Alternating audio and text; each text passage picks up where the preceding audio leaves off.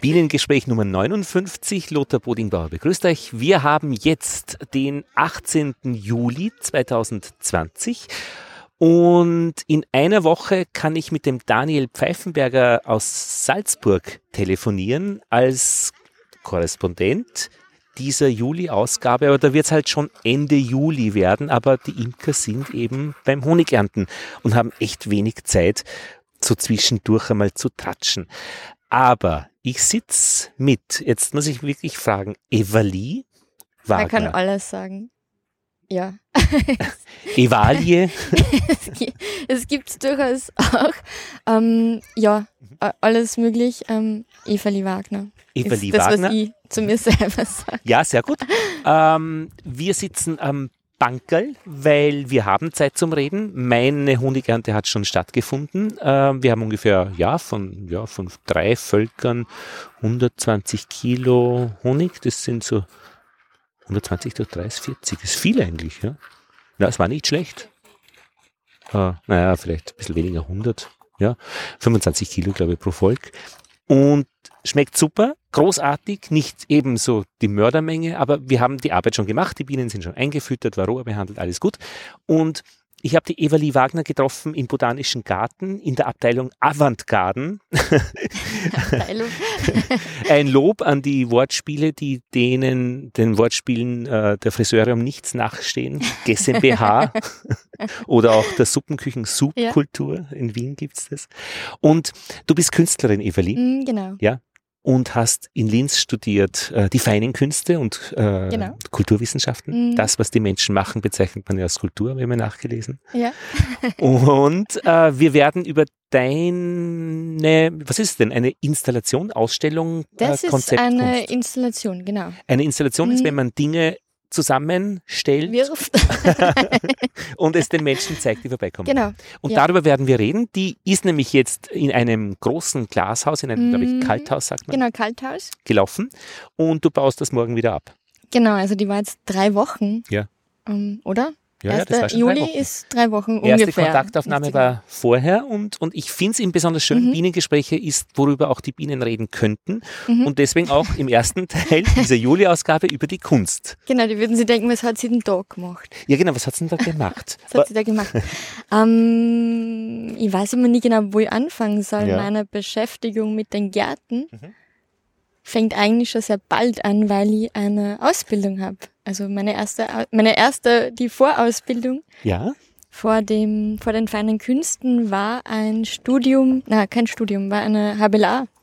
Ja. Höhere bildende Lehranstalt ist es in Österreich. Das ist so ab 15 ähm, Jahren geht man. Genau, Internat mit bis zur Matura und ähm, für, für Land- und Ernährungswirtschaft mit Gartenbau. Wo?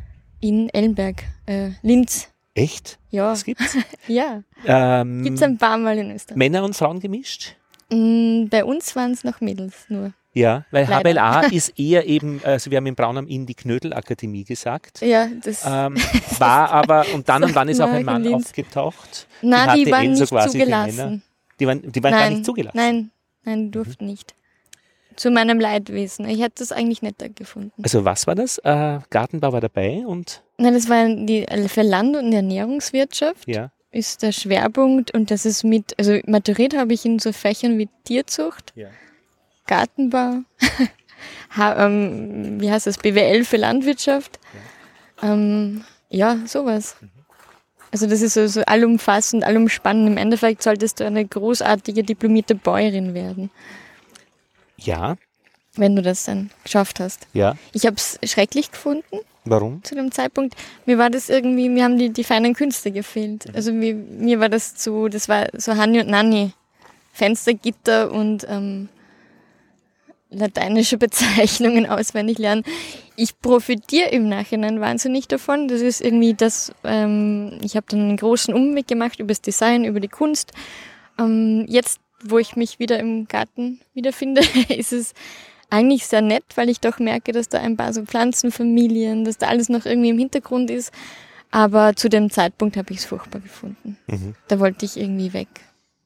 Was war das Furchtbare noch einmal? Die Kunst hat dir gefehlt. Es war etwas nicht Ja, da, das- was du. Ich, ich, ich habe mich für hättest. Geschichte interessiert, ich habe mich für Deutsch interessiert, ich habe mich für, für, für, für, all, für, für, für all diese Dinge interessiert und die waren mir ein bisschen zu wenig. Und die anderen für Tierzucht. Und Ist ja- Tierzucht und irgendwie- ich habe Melkkurs, gab's auch.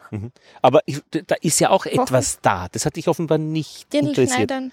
Ich meine, es gibt zwei Sachen. Äh, Dinge, die einem fehlen und Dinge, die einen abstoßen. Hat dich das ab irgendwie mm, beim Mel der Melkkurs uah, wieder melken? Naja, den Tieren an den Euter ist, greifen. dort sind eigentlich nur, also ich glaube bis auf zwei oder drei, dort sind eigentlich nur ähm, Schülerinnen, die schon von einem Bauernhof kommen. Das heißt, man kennt das ja zu einem gewissen Teil, das ist ja quasi nur die, die, die, die Ausbildung dazu noch. Und ähm, ich habe das irgendwie, hat, war das ja auch Fahrt. Das heißt, Also es, du, du, du, es war du einfach gehst Fahrt. ins Internat, damit du dann dort wieder irgendwie Melkkurs, das ist dann halt so, ja, hm, Das kennt man das schon. kennt man ja irgendwie schon. Nichts Aufregendes Neues. Ja, und ich wollte ja irgendwie eher das, das, die andere Welt kennenlernen, die ich halt nicht, zu denen, zu der ich nicht so viel Zugang hatte zu Und deine Zeit. Eltern hatten oder haben einen Bauernhof. Genau, ja. Das heißt, du kennst diese Landwirtschaftswelt und diese Genau. klassische Welt ohne Metaebene hat dir Genau, einfach die war einfach irgendwie zu zu eindimensional, ja. Ein- mhm. Und natürlich auch so dieser, ähm, ja, das ist irgendwie so, das war so ein Sud. Und dem Sud musste ja irgendwie auch ein bisschen entkommen. Also ich habe zum Beispiel dieses Dirndl, wir haben ja Trachtenschneiderei gehabt und dieses, ähm, ja, also irgendwie so, ich, ich mag die Stoffe und ich mag das eigentlich, aber ich musste mich davon irgendwie schon entkoppeln mal. Also von diesem ganz traditionellen und nur und, und auch irgendwie warum, zu hinterfragen, warum man das tut. Das, Das hat mir irgendwie gefehlt. verstehe. Ja, das verstehe ich gut. Und das, also ich, ich merke, dass ich jetzt irgendwie so einen großen, ich habe so einen großen Umweg gemacht, das ist ja manchmal. Mhm. Und jetzt ist es gut. Mhm. Ich habe das jetzt alles irgendwie. ja, ja. Ich habe rebelliert, ich habe dagegen rebelliert, ich habe es wieder, ich habe es ich hab's angehabt, ich habe rebelliert Mhm. sehr und habe es jetzt ähm, vielleicht wieder mal an. Also Und wie hast du rebelliert?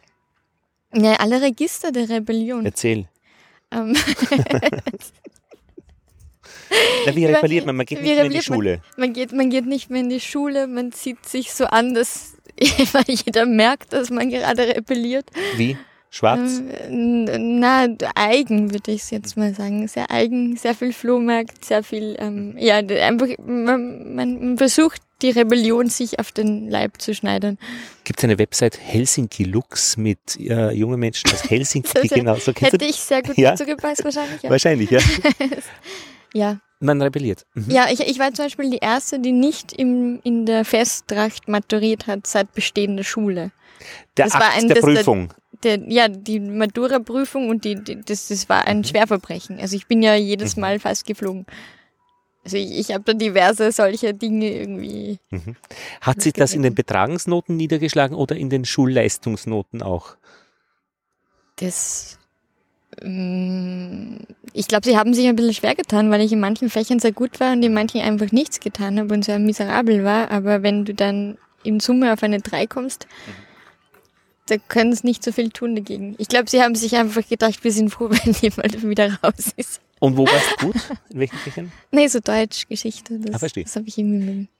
Und ich meine, weit ist es ja nicht nach Linz. Und dort schon eine Kunstausbildung zu finden, ist ja auch eine gewisse äh, äh, Größe der Region, finde ich. Ich hätte gedacht, das gibt es nur in Wien. Ach so, na, ja. Also Ist doch wunderbar. Also man, Ja, aber ich habe, ich habe, also ich habe nach der Schule, nach, war ich ein Jahr in St. Pölten Design studieren. Und dann wollte ich ja eigentlich was anderes machen. Ich habe auch überlegt, auf die BOKU zu gehen damals. Und ich habe mich eigentlich interessiert für Landschaftsarchitektur. Das war so ganz kurz mal. Also ich habe mich für sehr viele Dinge interessiert. BOKU ist die Universität für Bodenkultur, wo man eben studiert, Genau. wenn die Eltern eventuell einen Bauernhof haben oder wenn einen Landwirtschaft interessiert oder Genau. Forstwirtschaft, ist dabei Kulturtechnik, Wasserwirtschaft, das wollte ich einmal studieren. Mhm. Ähm, und es ist aber eben auch Landschaftsarchitektur ähm, dabei. Genau. Und da stecken viele Gedanken der Metaebene drinnen, wie man mit einer Landschaft umgeht. Genau. Aber das war mir dann auch ein bisschen zu nahe an dem, von dem ich ja schon herkomme, weil wir Mhm. hatten ja schon Gartenplanung und so. Mhm. Und ich wollte da irgendwie noch was irgendwie, da, da hat mir was gefehlt. Also ich war halt immer sehr, ja, künstlerisch versiert. Noch nicht versiert, aber künstlerisch, äh, wie sagt man da, ähm, interessiert. Ja, wo ist denn das hergekommen? Das weiß man nicht. Großeltern? Ah, ja, wo kommt das her? Das ist Großeltern. Ähm, ich glaube schon, dass es ein, ich, also ich glaube, wenn man zurückgeht, sind, glaube ich, alle Bauern, also von meinen Verwandten und Urahnen. Also ich glaube, alle Generationen, die man zurückverfolgen kann, die sind eigentlich irgendwie aus der Landwirtschaft gekommen. Aber es gibt da schon den einen oder anderen Ausschlag in die Volkskultur oder in, in solche Bereiche, die ja dann doch, also wo sich's dann für mich ein bisschen erschließt. Heimatkunde so. Heimatkunde, ganz viel, ja. Also da gab's irgendwie so, da gibt's eine Seite, die, die schlägt, die hat so einen Hang zu Flohmarkt und, und zu Heimatkunde und zu, ähm, in gewisser Weise zur Ästhetik, die Mhm. ja vielleicht noch sehr einfach irgendwie war, aber und keine Ausbildung irgendwie ähm, erfahren durfte, aber man merkt doch diese ästhetische, also dass es irgendwie so einen irgendetwas gab, was was irgendwie fesselt. Ja, ich kenne das von der Glasteekanne meiner Großmutter. Die war Hebamme am Land und die hat Simone de Beauvoir gelesen und hatte eben eine Glasteekanne, die es nirgendwo gab. Mhm. Ja. Es gab immer nur Ich habe Porzellanteekanne. eine Glasstiche. Und wenn da der ähm, Earl Grey Tee, Ja. der da auch dazu passt, und der Kandiszucker dazu Ja. kommt und die das aber wirklich pflegt, gemeinsam mit ihrer silbernen Zuckerdose, die eben nicht so Mhm. eine bürgerliche silberne Zuckerdose ist, sondern eine schlichte und eigentlich sehr bauhausartige Ja. irgendwie, ja, dann kriegt man was, was mit, ohne dass Dass sie merkt, et- ja. etwas drüber Ja. redet. Also das das ist also da merke ich schon, dass ich so gewisse gewisse Teile in Und der wer Familie habe. Ich glaube, mein Großvater mütterlichseits Mhm. ganz viel. Also der hat auch zum Beispiel für einen Bauer also unüblich sehr viel klassische Musik gehört. Und ähm, von dem der Bruder, der war ähm, ja so Altertumsforscher eigentlich, aber auch Landwirt, der schon sehr viel mit Künstlern zu tun hatte und die zum Beispiel auch, ähm, ich glaube, während dem Krieg, da gibt's so Geschichten, die man auch im Nachhinein erst erfahren hat, dass er dann irgendwie ähm, Speck gegen Bilder getauscht hat. Also denen Speck gegeben hat und die und dafür Bilder bekommen hat und schon sehr viele Verbindungen geschlagen hat, die, die eigentlich untypisch sind. Aber das war natürlich am, im Dorf war der eigentlich der, war er eigentlich ein miserabler Bauer, weil die Kühe immer dreckig waren. Mhm. so erzählt man es sich. Aber ähm, ich habe das Haus zum Beispiel wahnsinnig spannend gefunden, weil das war also voller alter Truhen und Bilder und ähm, ja, das, das habe ich irgendwie schon gefunden. Also ich glaube, ich glaube, das ist ein- eben, das ist ein bisschen, das manifestiert sich in so kleinen Dingen oder in, in so, ja, so Gläserkasteln. Das heißt, irgendwie, Ja, das sind so kleine. Vitrinen Ja, und genau. das sowas anzuschauen und irgendwie so diese Objekte zu entdecken und ähm, das ist so ein bisschen diese, diese, diese Ästhetik im Kleinen, denke Jetzt ich. ist es aber so bei meinen Großeltern eben, und die sind väterlicherseits äh, Hebamme, Simone de Beauvoir, die waren im Krieg Bund deutscher Mädchen und das waren die Nazis. Hm. Das heißt, der Großvater, ihr Mann, war bei uns eben, war äh, ähm, Lehrer an der Napola, Nationalsozialistische Mhm. Erziehungsanstalt. Das waren die, die, die Ideologen an der Geschichte. Mhm. Also die haben wahrscheinlich niemanden umgebracht, also als, als äh, Mhm. Täter, aber sie waren eben Täter, in das sie das System. Ja, Meine Oma hat dann immer gesagt, also wenn sie so Bilder gesehen hat, oh, da sind wir gestanden, ja, am Heldenplatz und haben geheilt. Mhm. Also äh, und ich habe gefragt, warum? Und sie hat gesagt, naja, Arbeitslosigkeit. Und das war einfach, wir haben geglaubt, das ist gescheit. Ja. Mhm. Und dann aber die Kurve auf, auf, auf Sartre und Simone de Beauvoir, die fand ich ganz interessant. Das ist spannend, ja. Also das zu, ja gut, wenn man die Schleife kriegen kann. Also das ist ja. Und wie war das bei deinen, äh, also eben Mm. äh, bei dieser Gruppe? Wie waren die mit anderen Menschen? beide, also, also ähm, die, die, die Großeltern mütterlicherseits, die waren Eben sehr, bei der klassischen Musik. genau, die waren sehr, wie sagt man da, die waren eigentlich sehr kaisertreu. Aha. Die waren so sehr katholisch und sehr kaisertreu okay. und das ist dann ja quasi die andere Mhm. Richtung. Also die waren da sehr, ähm, also da, da gibt's Aufzeichnungen von meinem Großvater, das war so, das war der, der schlimmste Tag, als er einberufen wurde. Also der hat ja ein, ein Tagebuch ein bisschen verfasst und also Zum der ist eigentlich Ersten, Zweiten Weltkrieg. zum Zweiten Weltkrieg. Der ist da eigentlich ein bisschen zerbrochen daran. Also für den war das, der, der war, der war so ein ganz gerader Michel, sagt man. Aha. Weil er, weil er praktisch dafür irgendeine deutsch, großdeutsche Idee kämpfen musste. Genau, die, die ihm absolut nicht behagt hat. Der war der, der, ich glaube, meine Oma hat immer noch die Kaiserhymne. Also die waren, Ah. da eher, also die waren da eher so ein bisschen auf dem, ähm, und, und zu katholisch für das. Also das, das hat, also das, Ja, ja. das, das hat da irgendwie nicht reingepasst. Und ich glaube, so der, der Großvater väterlicherseits, ich habe mich sehr viel mit beiden beschäftigt. Ich habe beiden sehr viel zugehört und sehr viel gefragt und auch irgendwie abgetippt. Und ähm, bei dem war es auch so ein bisschen die Geschichte mit, ähm, der war nicht der vorgesehene Hofnachfolger, sondern der zweite quasi in der Reihe und sein Bruder hätte den Hof übernehmen sollen. Das ist dann das ist gefallen und er hat im Krieg erfahren, dass er dann eigentlich den Hof kriegt. Mhm. Aber für den, der hat ganz lang gesagt, für den war es eine Chance, weil er wurde ähm, Funker. Also weil er eine schöne Aussprache hatte, die ich nicht gelernt habe, also nicht geerbt habe. Ähm, aber für den war das eine Chance von dem kleinen Hof, das war eigentlich ein miserabler Hof wahrscheinlich zu der Zeit, ähm, in die Welt zu kommen und in der, in der, im, im Krieg eigentlich auch eine Position zu besetzen. Ähm, es wird immer gesagt, ich glaube, wie, wie ist das? Artillerie ist vorne und was ist hinten? In ich der Funke ist nicht vorne. Der Funke ist nicht vorne und ich glaube eben mein, mein anderer Großvater, der war vorne, der hat eigentlich nur von diesen, von diesen ganz, also der hat von diesen Albträumen immer erzählt. Also ich habe ja selbst, wir haben das glaube ich alles ein bisschen übernommen, so dieses, darfst, darfst immer so diesen pazifistischen Grundgedanken, seid froh, dass ihr nie eine Waffe in der Hand habt. Mhm. Und ähm, der hat das immer so erzählt, dass, dass mir da, also wir haben da als Kind immer zugehört und ähm, da habe ich so ganz grauenhafte Geschichten irgendwie ähm, mitgekriegt. Und aber sie haben hat, geredet. Die haben geredet, aber ich glaube mehr mit uns. Ah, ja, ja. Also mehr mit der Enkelgeneration genau, klassischerweise. Also ich glaube nicht, dass er so viel mit ähm, der Generation von meiner Mutter geredet hat. Meine Mutter, die hat interessanterweise für mich immer wieder mal gesagt, äh, wenn man nicht brav ist, dann kommt die Polizei und holt einen. Und mhm. ich habe mir das irgendwie sehr, drastisches Erziehungsmittel. Aber ich habe mir das dann später äh, überlegt, das muss man eigentlich korrigieren. Wenn du nicht brav bist, kommt die Polizei und bringt dich letztlich zu einem Gerichtsverfahren von einem unabhängigen Richter, der ist ja von der Exekutive mhm. in der Legisl äh, also in der in der mhm. Judikatur, wo ein unabhängiger Richter deinen Fall hört und dann wird darüber entschieden. Aber nicht, aber sicher nicht. Äh, äh, die Polizei sperrt dich ein. Und natürlich ist meine Mutter in der Nähe von Mauthausen aufgewachsen, mhm. in St. Valentin und so weiter. Und da gab's das Vernichtungslager KZ und mhm. da war das Thema, dass man wegkommt plötzlich, ja. Mhm. Und so transportiert sich das halt in die nächste Generation Situation. Und das ist ja nicht uninteressant, auch für Psychotherapeutinnen und Therapeuten, die dann mit, mit Kindern der Kinder reden mhm. und eigentlich auf eine gleiche Liste kommen an Sachen, die die spüren. Das mhm. ist ja nicht uninteressant.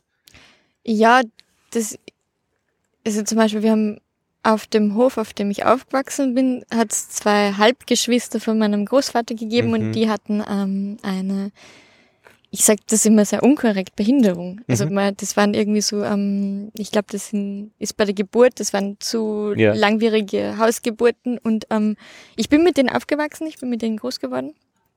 Und ähm, äh, ja, und das, ich habe das, wir haben, also ich habe es erst ganz spät irgendwie mitgekriegt, aber mhm. dass das, wie wir dann die, also meine Mutter hat die gepflegt sehr lange, die waren sehr bettlägerig dann und ähm, dass das einer der ältesten Menschen in Oberösterreich waren, die Behinderung mhm. hatten und ähm, quasi die mobile Altenpflege mit 70, 80 irgendwie ähm, äh, ja, also in Anspruch genommen haben. Und ähm, ich habe das ganz lange nicht gecheckt, warum das jetzt eine Besonderheit sein soll. Und ähm, irgendwann ist mir dann gedämmert, weil es einfach nicht so viel gibt, weil die mhm. eigentlich weggekommen mhm. sind. Und meine Oma wiederum hat als Fürsorgerin diese ganzen Familien besucht und ich habe schon den schweren Verdacht, darüber hat sie nie gesprochen, äh, dass sie schon ankreuzen musste, lebenswürdig mm. oder nicht. Mm. Und ich denke, wenn man darüber nicht redet, da steckt auch noch steckt einiges, drinnen, weil, weil müsste man mal genauer nachschauen. Ja. Mm. Oder, oder abwarten, bis alle tot sind. Was willst du sagen? Nein, ich würde immer nachschauen. Also Schon ich nach. bin immer, ich schaue immer nach. Na, und zum Beispiel da ist es interessant, dass es von meinem Urgroßvater ist. Das, es gibt von meinem Urgroßvater mhm. quasi einen, da gibt es so Briefe und Dokumente, wo er dann beim Arzt, der war irgendwie schon alt, also man muss sich vorstellen, er war alt, der war auf dem Hof, hatte irgendwie diese zwei ähm, behinderten ja. ähm, Kinder, die schon irgendwie mitgeholfen haben, aber halt irgendwie, ja, das ist äh, auch irgendwie schwierig war und ähm, eine Tochter und die zwei Söhne waren im Krieg. Also so hat er diesen Hof durchgewurschtelt und der und man weiß es nicht, also das, ob das jetzt, ähm, man darf das jetzt auch nicht irgendwie zu romantisieren, aber der hat quasi schreiben lassen, dass sie, der hat vom Arzt beglaubigen lassen, dass das eigentlich nur ganz was Leichtes ist und dass das irgendwie, dass sie deswegen nicht wegkommen. Mhm. Also da gibt's so Briefe, wo er das probiert hat und es ist also und auch geschafft hat, zum Mhm. Glück. Und Mhm. wir haben dann oft, also es war bei uns daheim nicht so einfach, weil ihm diese, ja, mein, mein Opa hat auch Parkinson bekommen, also ich bin aufgewachsen mit sehr vielen alten Menschen und Mhm. Pflegefällen, Mhm. was irrsinnig schwierig war für meine Mutter, aber wir haben dann halt oft irgendwie gesagt, zum Glück müssen wir aber nicht mit dem leben, dass, ähm, also, also, dass, dass, dass das passiert ist, weil Hartheim ist, also ich bin jeden, wenn ich nach Linz fahre, fahre ich an Hartheim vorbei. Hartheim ist die Euthanasiestelle, Mhm. wo also Menschen getötet wurden, die eben behindert waren. Mhm. Mhm. Und ich, das ist, das ist, ja, Mhm. wie, weit- wie weit ist das weg? Nach Eferding sind es 15 Kilometer, nach Hartheim wahrscheinlich 20, 25. Das ist so in unmittelbarer Mhm. Umgebung und Nähe, dass das halt wirklich, und aus dem Nachbardorf, also wirklich so, ich weiß nicht, zwei Kilometer entfernt, also da hat meine Mama immer gesagt, oder da war meine Oma her, da ist ein Haus einfach irgendwie weggeräumt worden, so hat man da gesagt. Also Mhm. das also da waren zwei ältere Frauen, die waren ein bisschen wunderlich, die haben da halt irgendwie da hingehaust. Das hat sich halt irgendwie der, der Nachbarhof oder irgendwer dann quasi, Mhm. also die hat man dann angezeigt, Und dann hat schon wer profitiert auch davon. dann hat ja. er profitiert davon, ja. ja, ja. Ähm, sind keine erfreulichen Bienengespräche. Ich bin dafür, dass wir jetzt wieder die Kurve, die Kurve die. Kurve Nein, nein, nein, nein, nein, nein, nein, Beauvoir. warte, warte, ich hab, ich habe da schon eine, eine Verbindung jetzt eben gefunden, wo, wie wir da rauskommen aus der Nummer. Ähm,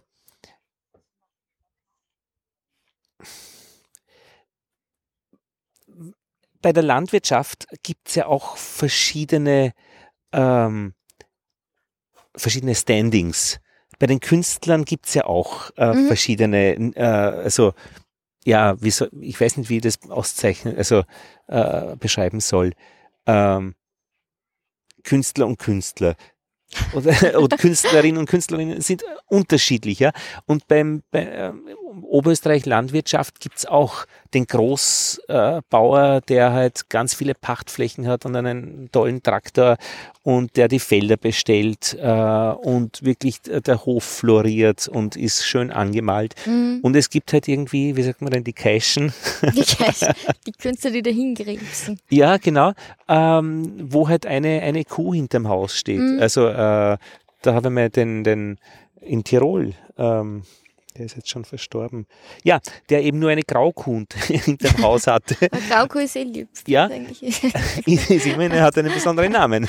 Äh, und wie war das bei dir oder, oder wie ist das bei, bei euch? Ähm, was, seid, was habt ihr für Standing in der Region als, als Landwirtschaft, Boah, wo du herkommst? ich glaube, das kann man schwer Normal, würde man dann sagen. normal, würde ich sagen. Ja. Normales Standing, würde ich sagen. Okay. Also ähm, finde es eher spannender, wie ist das in der Kunst, weil da kann es auch irgendwie, also wenn man es, während man das ja tut, kann man es ja schlecht von außen sehen, also kann man sich ja schlecht eine objektive Meinung darüber machen. Naja, aber je nachdem, bei wem man gelernt hat, bei der Meisterklasse so, Genau, äh, ja. hat er, er, er, Das er ist gibt sich ein Standing oder praktisch, weil da gibt es keine Meisterklasse. okay, ja ja eh genau Wa- Was ich irgendwie finde ich ja eigentlich angenehm. ja ähm, ja das heißt äh, du hast nach ähm, der HPLA äh, dann ein Jahr äh, Design studiert. Design studiert in St. Pölten Dann habe ich Panik gekriegt, weil dann wurde das eine Privatuni und ähm, man hat zahlen müssen, habe ich Panik gekriegt. ja Was ich jetzt tue, das war Mai und habe ähm, dann Lehramt auf der Kunstuni angefangen. Kunstuni Lehramt war- ist mit Aufnahmeprüfung Ist mit Aufnahmeprüfung, ja. da braucht man eine Mappe Genau. äh, da kann man sich, muss man sich vorbereiten und dann schafft man es und du hast es geschafft Ich habe mich nicht vorbereitet und ich habe es trotzdem geschafft. Wunderbar äh, in Wien Äh, nein, das war auch in Linz. Also Ah, das war irgendwie Linz. so, da, da habe ich irgendwie gerade nicht gewusst, was ich jetzt mache. also von St. Pölten nach Linz war mit dann- Genau, dann war der Sicherheitsdenken kurzzeitig Ja, mal natürlich. eingeschalten und hat sich gedacht, Lehrer, die haben wenigstens Ferien. ja Ähm, Ja, die kriegen wenigstens Geld. Die kriegen wenigstens Geld und man darf trotzdem irgendwie sowas machen. Das war also irgendwie künstlerisch arbeiten. Das war so ein bisschen der. Das ist mir dann ziemlich schnell ähm, wieder, äh, ja, das ist mir ausgetrieben worden, dieser warum? Gedanke. Das war sehr schulisch zu dem Zeitpunkt. Also ich erinnere mich noch am ersten Tag war es irgendwie so, liebe Studierenden, wir haben eine Zehnerpause wieder eingeführt, damit keiner von euch aus dem Schulalltag herausfliegt. Und ich habe mir gedacht, ich will endlich, bitte Ja, ja. lasst mich, ich möchte unbedingt Das- aus dem Schulalltag herausfliegen. Also, Deine Wenn- Erfahrungen waren ja noch nahe. Ja, also die waren sehr nahe, da ist man ja quasi irgendwie ein Jahr weg und ich und dann haben sie gesagt, was eigentlich ja sehr gut ist, dass jetzt auch im ersten Jahr schon das Unterrichtspraktikum eingeführt wird und dann habe ich nicht mehr schlafen können. Also dann Mhm. Ja, habe ich mir gedacht, "Bah, jetzt gleich wieder von der Schule in die Schule, Bah, es geht nicht. Sehe ich jetzt zum Teil anders. ja. Fände ich vielleicht auch praktisch, das Lernen vielleicht doch zu haben, aber Hast du das Lehramt jetzt? nein, ich habe es nicht. Ich habe es ja nur ein, ein ich habe es nur ein halbes Jahr eigentlich gemacht, Also bin dann ins freie richtige Textil. Künstlerin. Ich bin eine richtige Künstlerin, ja. Es ist ganz schlimm eigentlich, ganz Nein, das ist das, äh, das Standing ungemein. Und hab, bin dann ins freie Textil, weil es war ja bildnerische Erziehung und textiles Gestalten und bin ins freie Textil gewechselt für ein halbes Jahr. ja. Geflüchtet und habe mir dann gedacht, ähm, wo könnte ich hin? Und bin dann auf die experimentelle Kunst und Gestaltung, weil die hatten einen Schurfix am Dienstag und das war immer mit ähm, so einem Philosophikum. Mhm. Und dann haben sie alle Sessel zusammengeschoben und ähm, sehr schön gescheit geredet und das hat mir irrsinnig imponiert. Hat man, ha- hast du es verstanden, was sie gesagt haben? Nein, Mhm. Natürlich nicht. Nein, es ging über sehr viele so ähm, alte Filme und Bücher. Ich fand das sehr schlau und gut. Und haben sie miteinander geredet oder haben sie einander Dinge vorgelesen? Ähm, das war ein Prof also es war jedes Mal ein anderer Professor, der dann einen Vortrag gehalten hat. Hat er den vorgelesen oder äh, Na, der hat den erzählt? frei erzählt, In frei mit Kaffee erzählt. und Zigaretten. Okay, das okay, war okay. sehr, sehr, naja, das ist schon. das war schon sehr, also Äh, für mich impon- sehr ja, genau. Und die anderen haben dann ein bisschen mitreden können. Man hat dann so ein bisschen mitgeredet. Also man ist irgendwie so ein bisschen verschlafen, mit verwuscheltem Haar zu spät gekommen, hat sich eine Zigarette angezündet und hat einen Satz von sich gegeben. Du auch. Ähm, ich habe das auch probiert, vermutlich, ja. Im Philosoph äh, genau, das war am Dienstag. Es war am Dienstag immer, ja, Dienstag, ich glaube Mittag, ich weiß nicht genau. Und dann habe ich mir gedacht, da muss ich hin. Ja? Das Das, gefällt dir? das ist jetzt die das ist das jetzt die andere Welt und ähm, dachte, da passe ich auch hin und bin dann draufgekommen, dass ich eigentlich viel zu brav und viel zu pünktlich war. Ich bin eigentlich nicht pünktlich, aber ich war, ich war, glaube ich, zehn Minuten zu spät, während die waren eine Stunde zu spät und dann war ich, also das hat sich so aufgehoben. Das war irgendwie sehr, das war sehr interessant, wenn man der große Rebell ist in der Schule und dann Und die sind so noch bisschen, das, größer. dann sind die noch größer und dann wird man und dann, dann und rauchen auch noch. Ja, bei Arbeit, rauchen auch noch währenddessen. Das ist Mhm, ganz, Großartig.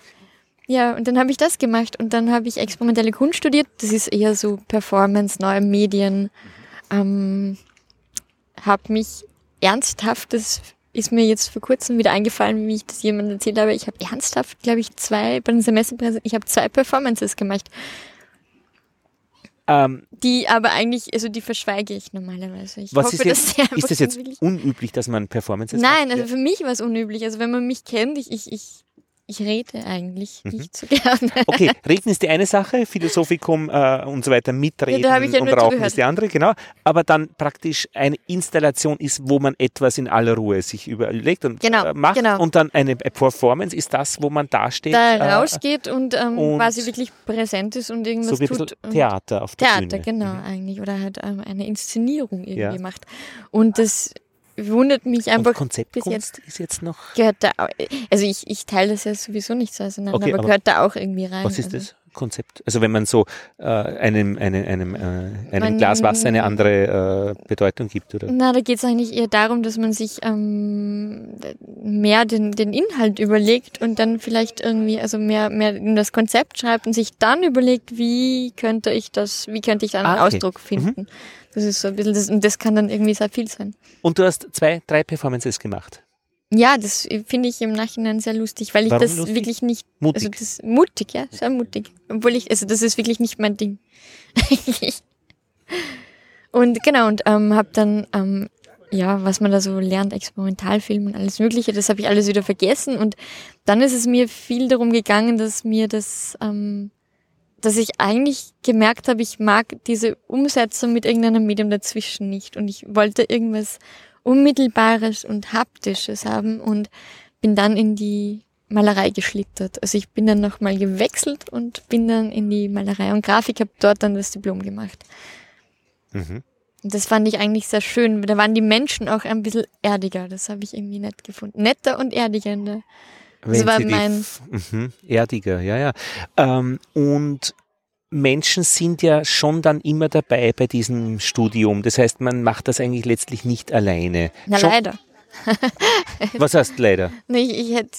Du hast es lieber alleine gemacht. Ich hätte es lieber alleine gemacht. Ja. Aha. Aber. Nein, ist eh gut. Nein, nein, nein, nein, nein, verstehe schon.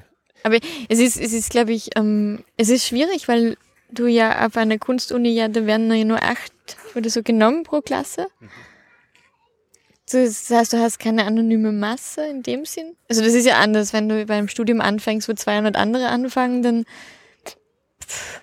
ist das ja diffuser. Und wenn du aber irgendwie eine dieser sieben Leute bist oder acht, das ist ja irgendwie anders. Ja, da würde jeder sagen, ja, großartig. Und du sagst ja leider. Naja, du hast ja, du musst, du hast ja dann ja nur sechs andere, Mhm. mit denen du irgendwie zur Rande kommen gerne solltest, musst. Das ist natürlich einfacher, wenn du mehr hast. Wenn du 100 Studienkolleginnen hast dann, und Kolleginnen, dann ist es einfacher, jemanden zu finden, mit dem du dich verstehst. Ein großartiges Filter gerade. Wir sitzen da äh, eben im Botanischen Garten und wir sehen gerade äh, vier Klosterschwestern, die beide äh, äh, Selfies vor Blumen machen. genau die vorderen zwei eben Ja, äh, die Arme erheben, nicht mit einem Kreuz in den, in den Nein. Händen, sondern mit das ist ein, ein gutes Bild eigentlich. Ja, wunderbar. Ähm, ja, gut. Moment, du hättest dann gern mehr Menschen, aber äh, die Dinge, die du dann gemacht hast, hast du die immer allein ausgeheckt oder hattest du Menschen, denen du vertraut hast, äh, ein Freundeskreis, die äh, so mit dir äh, praktisch dieses Terrain erobert haben? Na, ich glaube, ich habe das eigentlich zum Großteil allein ausgeheckt. Also das ist Zum Glück oder äh, traurigerweise? Na, zum, also das, das muss ja so sein. Also man muss das ja irgendwie so ein bisschen, also man muss sich das ja irgendwie so zuerst alleine überlegen, was ich zum Beispiel in letzter Zeit getan habe oder was man auch bei dieser Ausstellung zum Beispiel hier sieht. Ähm, oder was ich auch so ein bisschen gelernt habe, ist, dass ich mir dann jeweils ähm, Kollaborateur, also in Kollaborationen gehe und mir jemanden dazu hole. Und ich finde das, da war ich irgendwie, das war es mir dann zu, zu langweilig. Ich habe so viele Jahre irgendwie nur allein, also gerade malen ist was wahnsinnig Einsames eigentlich. Das, da, ma- da malt man in seinem Kämmerchen, das ist ja irgendwie so. Also klar hat man seine Kollegen oder seine Freunde und tauscht sich irgendwie aus oder zeigt mal jemandem was, aber das ist schon etwas, ein Prozess, der total allein vonstatten geht. Also das, das eher, geht nicht. eher schade dann praktisch. Du, du würdest dann sagen, Ähm, ja, äh, äh, ich je mehr, desto lustiger wär's, die so ähnlich Nein, mit, ja, mitreden könnten, ja, mitmachen könnten. Na, wenn wieder mehr, das ist sagen wieder ein bisschen viele Köche verderben den Brei. Das ist eher, ich fand es immer spannend mit, also ich, ich finde es gut, wenn man sich am Anfang mal alleine, Ja, also man muss ja irgendwie auch sein Ding finden. ich bin in der Mathematik, glaube ich auch. Also wenn die Ja. Ma- ja. Also man muss da irgendwie so ein bisschen alleine das irgendwie machen und Mhm. ähm, Und dann aber schon Leute treffen, wo man genau, und Leute treffen und auch ein kann. bisschen das Gefühl entwickeln, mit wem kann ich. Also Mhm. das finde ich dann spannend und das wirklich Interessante ist dann, wenn man ähm, sich auf jemanden einlässt oder jemanden sehr bewusst wählt, wenn man so zusammengewürfelt wird, das ist ja manchmal fürchterlich oder kann auch spannend sein, kann aber fürchterlich sein. Ähm, aber wenn man dann irgendwie, da kommt man, also vielleicht ist der total tickt der total anders und dann versucht man diesen einen schmalen Grad zu erreichen bei einem Projekt. Und ich finde, das ist dann irgendwie spannend, Was auch ist von dieser außen schmale Grat? Was macht er? wo man sich, ähm, wo man, wo man übereinkommt. Also ich finde das, ich fand das oft irgendwie spannend, wenn jemand aus einer komplett anderen Disziplin kommt oder eigentlich was total anderes irgendwie gut findet und dann diskutiert man so lange herum, wie das Projekt irgendwie gehen und sein und sich manifestieren könnte, bis man so eine kleine, kleine, schmale Linie ausdiskutiert hat. Und die fand ich dann oft spannend zu begehen. Also, also ich finde den Teil irgendwie ganz interessant. Also, wenn jemand diskutieren kann. Also auch wirklich zu sagen, nein, das, warum machst du denn das jetzt so? Oder auch selber die Frage zu kriegen. Das ist ja natürlich manchmal frappierend, wenn man gewohnt ist, dass man allein arbeitet, dass jemand dann sagt, "Wie- wieso tust du jetzt das so ja. eigentlich? Also ich finde, das, das ist jetzt, was ich durch, jetzt habe ich so lange allein gemacht, also jetzt habe ich angefangen, eben in diese Kollaborationen zu gehen und ähm, zum Beispiel da habe ich dann und auch manchmal einfach anzuerkennen, dass jemand anderer etwas besser kann. Es ist natürlich auch so ein bisschen ein Es Punkt. ist in der Imkerei nicht anders. Also du hast alleine deinen Bienenstand, äh, gehst aber dann immer wieder in Gruppen und diskutierst deine Methode, mit Bienen durch das Jahr zu gehen. und entdeckst, dass es andere andere, mach, äh, an, andere ja. anders machen. Und dann gibt's Gruppen, die das verwerflich finden, wie es die anderen anders machen. Äh, es gibt Gebiete, wo man sich auch auf die Füße steigt, wenn es der eine nicht gut macht, äh, dann trifft mich das als Nachbarimker auch. Mhm. Ähm, und diese Wissensweitergabe ist und die Diskussions ähm, Situation finde ich durchaus ähnlich. Und bei der Wissenschaft ist es ja auch. Bei der Wissenschaft ist es irgendwie ein Teil ähnlich, des Konzepts, ja. ja. Ja, jetzt müssen wir, glaube ich, einmal doch einmal sagen, ähm, nur vielleicht nur mit zwischendurch, was man in diesem was Kalthaus sieht, äh, Stoffbahnen, die von der Decke hängen mhm. und da sind appliziert, also drauf ge gehängt. gehängt, wie? Mit feinem Silberdraht. Mit feinem Silberdraht äh, Zweige, Blätter, Teile von Pflanzen. Und du genau. musstest äh, mit dem Botanischen Garten um jedes Stück äh, ringen. ringen und verhandeln, dass du das wegnehmen darfst. Ja. Also ja, du also, hast es wirklich abgenommen von anderen Pflanzen. Ja, ich muss die Vorgeschichte erzählen. Also die Vorgeschichte war so, also die, die richtige Vorgeschichte ist eigentlich die, dass ich, ähm, ich habe sehr viel gemalt und habe mich dann, da hat es einen bisschen Umbruch in meinem Leben gegeben und habe mich dann dafür entschieden, dass ich auf eine Artist in Residence gehe nach Italien. Und dieser Umbruch ist dir äh, wie ein Hammer auf den Kopf gefallen oder hast du den selbst ausgesucht? Na, der das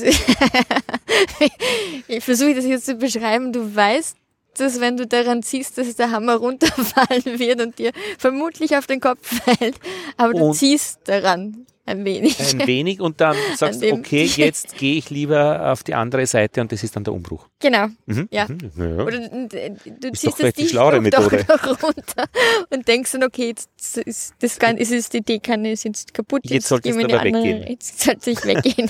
Bevor. Such mir einen anderen Tisch. Ja, genau, such. Alles klar. und, äh, nach ähm, Italien. Nein, hab mir, das war schon länger ein bisschen im, im, im Kopf. Das gibt's vom Land Oberösterreich, gibt's ein ähm, Stipendienhaus in der Nähe zwischen, zwischen Rom und Neapel und ähm, bin dann nach Italien und habe dann eigentlich sehr bewusst ähm, eine große, ein großes Stoffband, eine Rolle großes helltürkises Stoffband ja. mitgenommen, fünf Stifte. Also ich wollte irgendwie, ich wollte mit leichtem Gebäck sein. Eine große Aber Rolle Stoffbahn. Eine große Rolle Stoff. Also ich habe normal was gemalt. Ich mhm. habe meine Ausstellung war Malerei. Fünf Stifte, ja, ja. Und ich habe mhm. fünf Stifte, einen kleinen Block und eine, eine große Rolle türkises Stoffband und mein Handy. Wie viele Meter waren auf dem Stoffband? Sehr viele Meter. Das war so eine breite vom Stoff Müller, so eine breite Rolle war das, die ich irgendwie mal zu der ich irgendwie mal gekommen bin und mit der ich nichts anzufangen wusste. Und ich dachte, das ist vorzüglich, die passt jetzt sehr gut nach Italien. Und habe das mitgenommen und bin dann ähm, eigentlich, das war eine sehr illustre Runde. Das war ein Schriftsteller, der Mario Schlembach. Dann war ein Musiker und ein Dichter. Das waren irgendwie, also das war eine sehr interessante Runde, mit der ich da zusammenkam. Und ich habe, glaube ich, das die erste Woche, ich muss es abkürzen, das, das wäre ein eigener Podcast. Eveli Wagner in Italien. Aber ich habe, also ich habe, ähm, ja, also ich habe die erste Woche nichts getan und habe dann Blumen gepflückt. Das war nämlich ein, das ist ein kleines Landhäuschen, komplett in der Pampa und ähm, mir ist dann irgendwie, ich bin jeden Tag spazieren gegangen und mir ist dann irgendwie aufgefallen, dass es so wahnsinnig schöne Feldränder waren. Also das, das waren so Feldränder, die haben mich so ein bisschen dran erinnert, wie es in meiner Kindheit war, wie es jetzt auch wieder zu empfinden ist teilweise, aber wie es dazwischen eigentlich gar nicht mehr war. Aber das war einfach, also das war im Mai, es war ein nasser Mai, das hat, das, das ist explodiert. Das waren wilde Rosen, es war Mohn, es waren so ganz viele Wicken, die im, also teilweise und Akanthus, der dazwischen stand, also irgendwie auch Vegetation, die es nicht so gibt bei uns und die wahnsinnig artenreich war und auch diese Wälder, das waren so blühende Wälder und ich bin da irgendwie durchgegangen und ich habe es eigentlich nicht gepackt. Also das war so ein bisschen, bin da irgendwie so durch dieses schöne Italien ge, äh, spaziert und habe ähm, jeden Tag einen Blumenstrauß mitgenommen und ähm, habe mir dann irgendwie gedacht, jetzt musst auch irgendwas Künstlerisches machen dort. Jetzt ist es nur so, ähm, am Land, äh, Landwirtschaft, ähm, äh, ist der Blumenstrauß immer schon ein, ein kunstvoll gepflücktes Arrangement gewesen. Mhm. Also da kann man noch so sagen, das ist äh, irgendwie naive Kunst und Goldhauben und so weiter, mhm. aber im Wesentlichen ähm, künstlerisch konnte man sich beim Blumenstrauß schon ein bisschen äh, ein Profil man, geben. Ja, da kann man sich, glaube ich, schon austoben. Also es ist auch das ist jetzt eine andere, das geht es in, geht es in, wir hoppen jetzt in eine andere Richtung.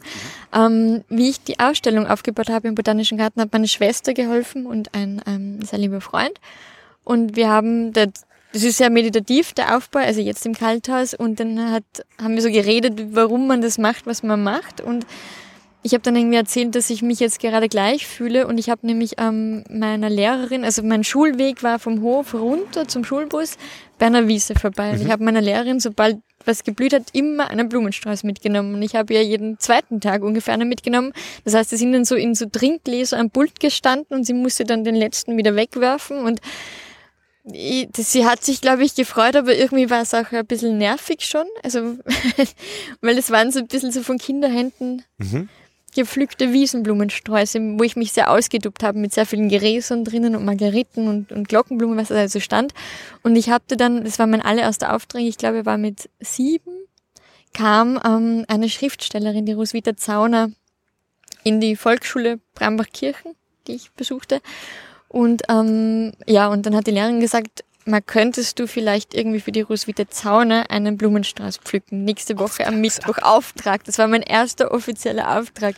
Und ich war total nervös. Also ich habe irgendwie zwei Tage zuvor angefangen und ich habe alles gepflückt. Ich habe irgendwie Farn aus dem Wald geholt. Ich habe Sachen aus dem Garten von meiner Mutter geholt. Ich habe also alles kam alles, was ich gefunden habe, was mir irgendwie irgendwie interessant irgendwie aufgefallen ist, habe ich da irgendwie reinverbaut und das Ding war ein Monster. Also ich, ich habe ein Monster fabriziert, das innen irgendwie schon verfault ist und irgendwie, dass ich ja dann, dass ich ja dann irgendwie auch stundenlang herumgetragen habe und das ist so, so schwitzende Kinderhände, mhm. die sie ja unten schon zermatschert haben.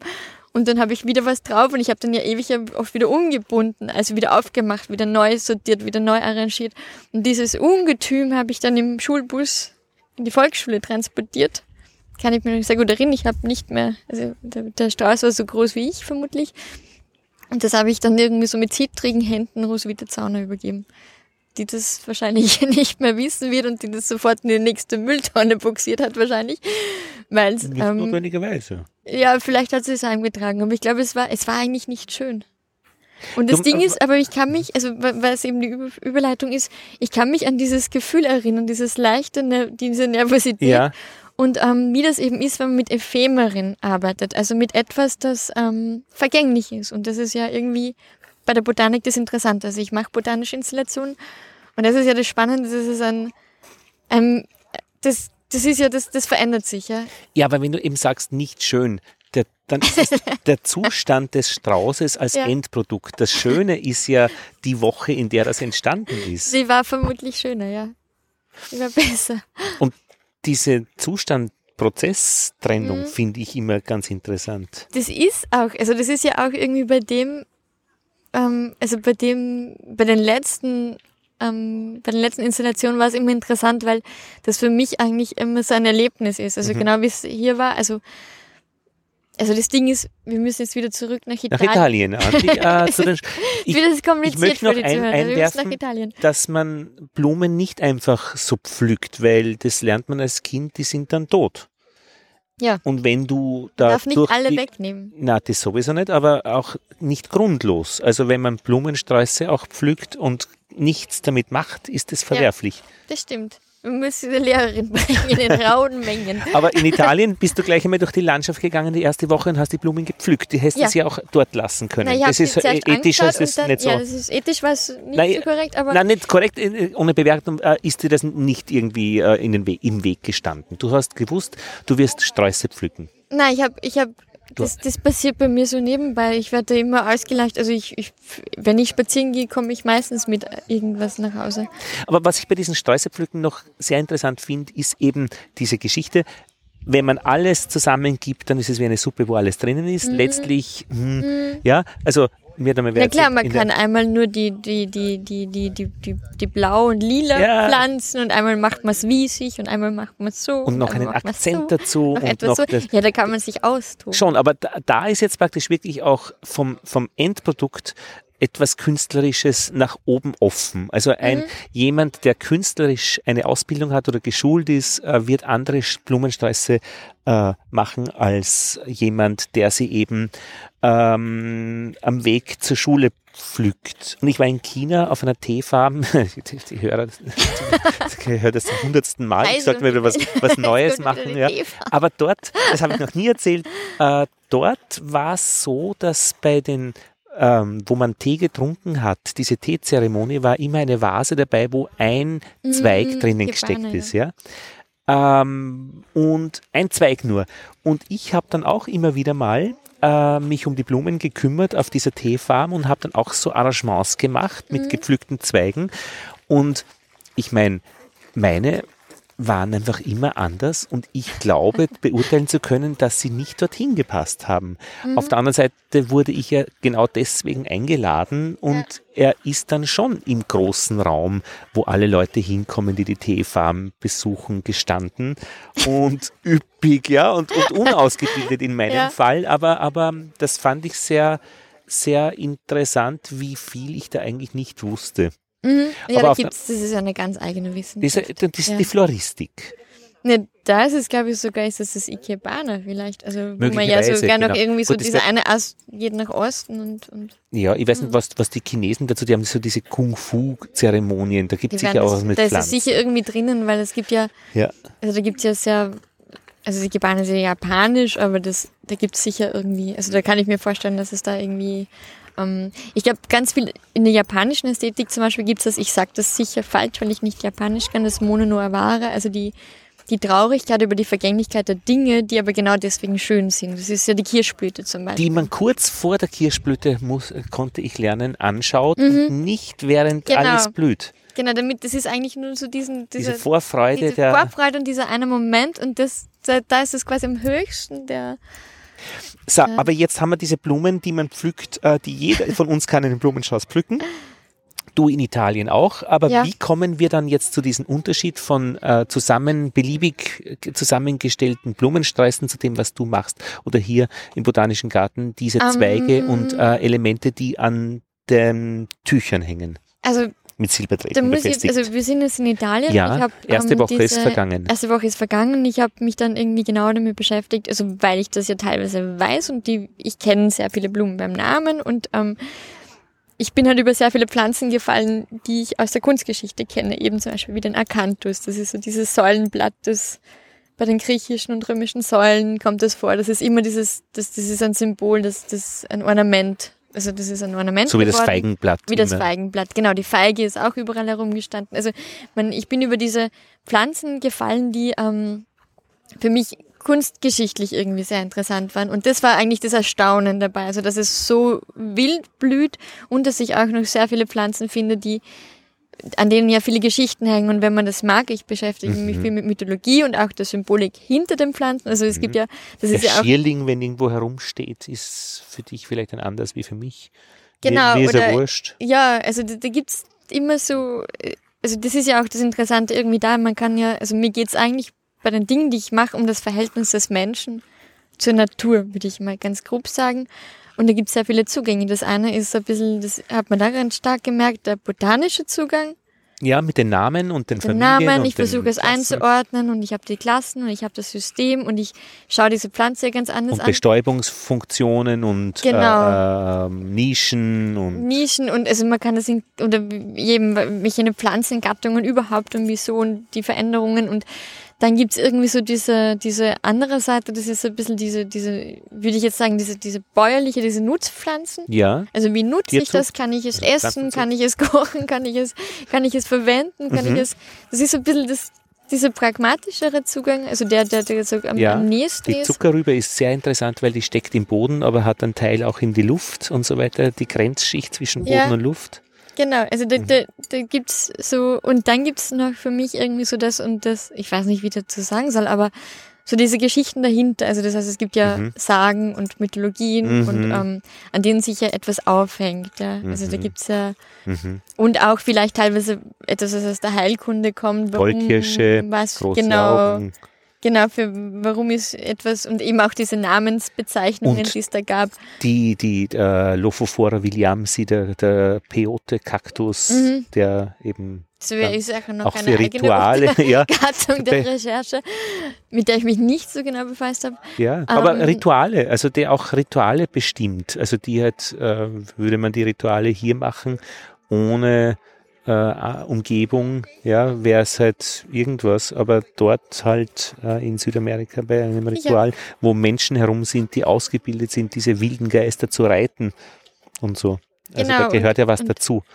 Genau, und auch irgendwie so, ja, ich finde das, keine Ahnung, das sind so kleine Kleinigkeiten wie Ja, das Johanniskraut zur, zur, zur, zur Sonnenwende und also Mhm. warum das heißt, also das finde Ja. ich ja immer spannend und das Ja. war in Italien, hat mich halt das ja Genau. erstaunt, bewundert und ich habe dann das erste, ich habe dann, ähm, das war so ein leerer Kuhstall, der stand dort, so weiß getünchter leerer Kuhstall und ich habe dort mein Band genommen, das ich mit hatte und habe ein, ich habe die Pflanzen, die ich als Strauß gepflückt habe, umgekehrt aufgehängt zum Trocknen. So hat's angefangen und habe dann irgendwie so jeden Tag was dazugehängt und was dazugehängt und dann ist es eigentlich wie so ein hängender Garten Ja, geworden. der auch nicht so verfault, sondern eben äh, in einem stabilen ja, Zustand genau, gerät. der, ja? der bleibt in einem stabilen Mhm, Zustand und das war und es war irrsinnig schön, weil ähm, davon wusste niemand, das wusste ja nur ich und meine drei Gefährten Mhm. dort und wenn man das Tor aufgemacht hat, dann hat das total magisch ausgesehen Mhm. und das war so das erste Mal, dass ich etwas gemacht habe aus etwas, das jetzt kein Bild war oder kein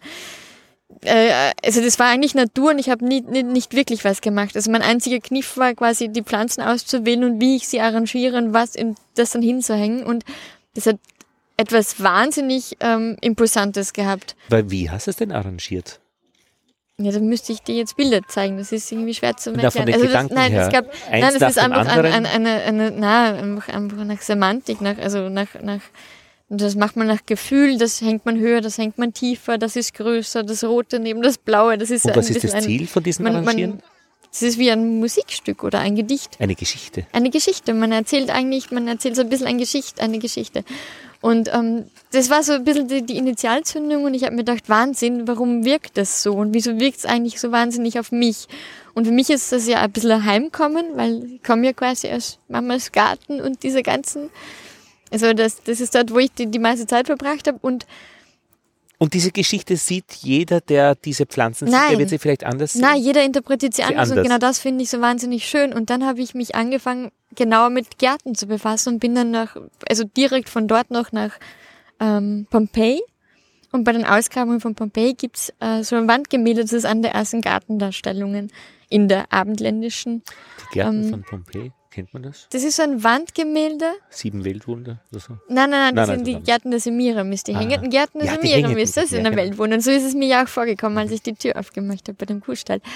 Ähm, und ähm, es gibt so ein Wandgemälde, das ist irgendwie so im Haus des goldenen Armreifs und im Haus des, keine Ahnung, Diadems. Ähm, das ist eine Gartendarstellung und man weiß aus Forschungen, dass es ein idealisierter Garten ist. Also es ist ein römischer Garten und man findet die Pflanzen, Olive und, und äh, diese Dinge und Feige, aber es ist ein idealisierter Garten, aber es ist trotzdem ein, die, eine der ersten Gartendarstellungen, also keine Landschaft. Was ist ein idealisierter Garten?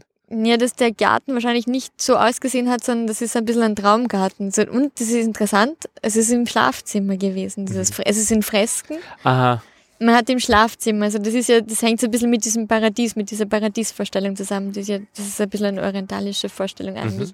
Und ich habe mich halt einfach befasst damit. Ich habe irgendwie angefangen zu recherchieren, sehr viele Mhm. Bücher und sehr viele Texte dazu zu lesen und bin dann irgendwie draufgekommen, dass das ein Thema ist, in das man, wenn man einmal eintaucht, dass man ganz viele Formen irgendwie auslegen kann. hast du das mit anderen Menschen schon diskutiert? Natürlich. Das ist ja mein Haupt. Natürlich. Also ich versuche ja auch immer irgendwie ähm, Leute, die mit dem Thema ähm, sich befassen, von unterschiedlichsten Standpunkten. Ich finde das eben auch interessant mit dem David.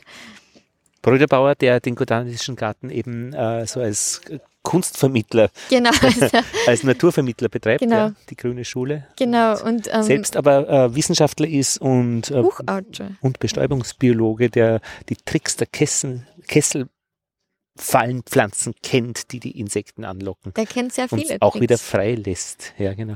Ah, ja, Genau, und ähm, so ist es dann entstanden und dann habe ich ähm, irgendwie beschlossen, ich habe dann eine Ausstellung im Bildraum, das ist im ersten Bezirk, das ist In beim Wien, ja. Café Zentral in Wien, Mhm. also so ganz ähm, eine schöne Adresse. Ähm, beschlossen, dass ich einfach, also dass ich nicht wirklich Malerei mache, sondern einen hängenden Garten reinbaue und habe dann diese freche ähm, Anfrage an den Botanischen Garten geschickt mit dürfte ich in Ihren Garten kommen und einige mediterrane Pflanzen schneiden. Ich bräuchte sie für meine Installation. Ich habe das auch ans Palmenhaus geschickt, deshalb ich habe keine Antworten bekommen. Nur der David Brüderbauer hat dankenswerterweise ähm, zurückgeschrieben. Ja, es braucht Und, auf beiden ähm, Seiten Menschen. Ja, und ähm, ja, und ich dachte mir dann, ach, wie schön, ich kann mit meiner Gartenschere kommen. Und dann bin ich auf dieses Universum gestoßen. So hat das irgendwie angefangen. Und dann habe ich irgendwie die Gärtner kennengelernt. Hab den, der David hat, mich die, hat mir die erste Führung gegeben. Und dann habe ich, das ist, ich zeige das den Leuten sehr gerne. Ich habe da so ein Heftal mitgehabt.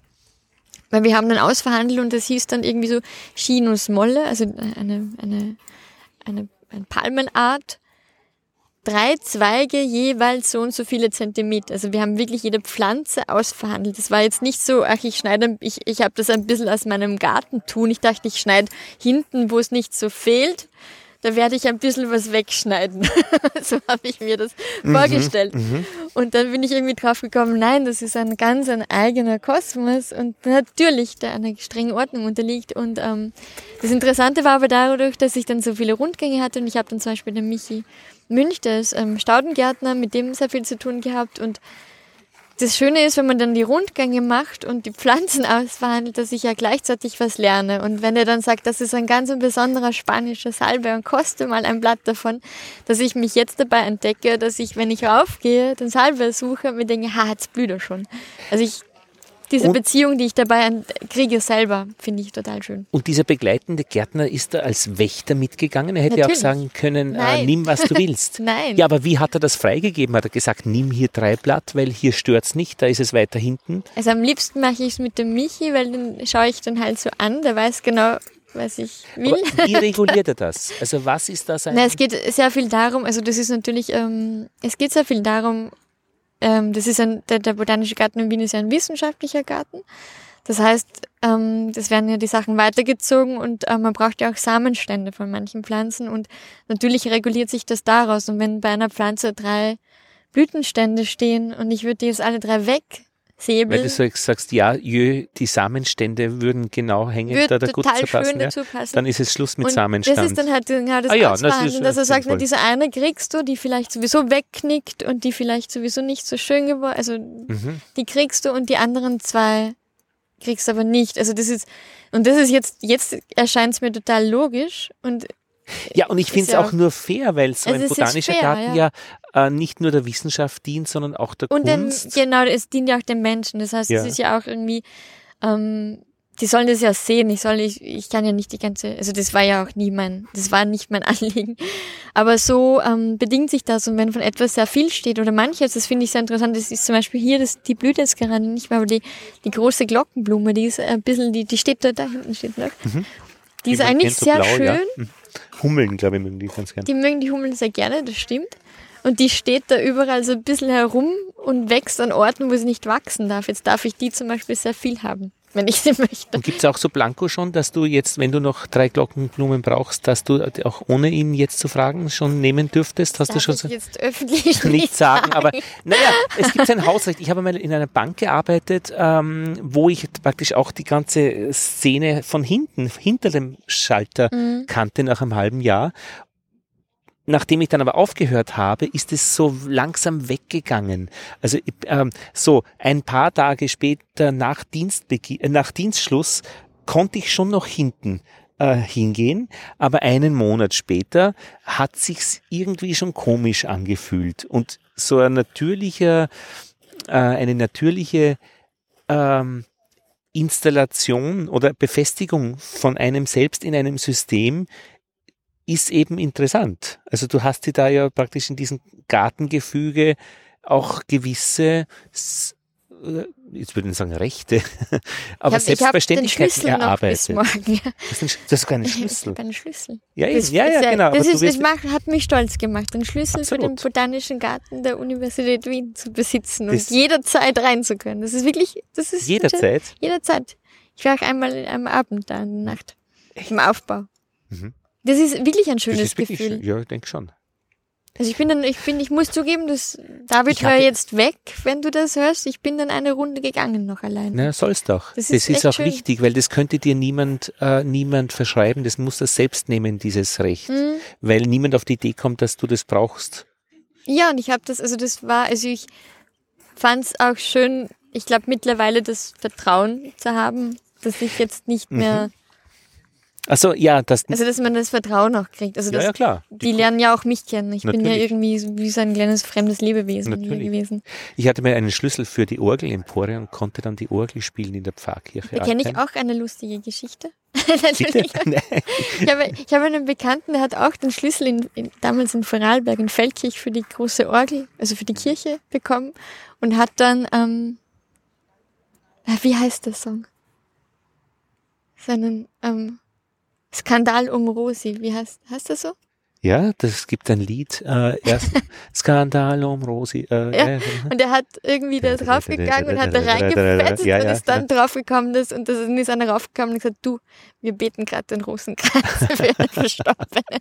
Skandal um Rosi passt ja eigentlich in gewisser Weise. Ich fand die Geschichte immer sehr gut. Und in Obernberg am Inn gab es eine Kirche, äh, die war unversperrt und so kannte ich durchs Radfahren, wir sind ja viel Rad gefahren am Land, äh, eigentlich die Kirchen und ich habe gern Orgel gespielt, äh, wo man eben hin konnte, ohne An Schlüssel. Alle Türen gerüttelt. Ja, und da kannst du natürlich spielen vorsichtig. Also eben, es könnte jemand sein, der betet. Äh, aber so weit, dass ich gefragt hätte, das habe ich mir nie getraut irgendwie. Ich meine, ich habe dann einmal in Altheim eine Vorabendmesse dann auch wirklich gespielt mit Volk. Das ist ja noch eine eigene Geschichte, der Organist mit Volk. Da gibt es eigen, eigene Anweisungen, der muss immer ein bisschen schneller spielen wie das Volk, aber wenn viele Kreuze sind, ja. konnte ich nicht schnell spielen. Und ich habe das auswendig alles gespielt und bin so in, von einem Lied einmal irrtümlich in ein zweites, was so ähnlich war im Mittelteil, übergewechselt wie eine Weiche. Und dann war das Volk still und nichts Schlimmeres. Dafür habe ich dann beim Einzug äh, äh, die Titelmelodie von Radio Moskau gespielt, weil da habe ich viel auf Kurzwelle gehört früher. Das hat niemand gemerkt.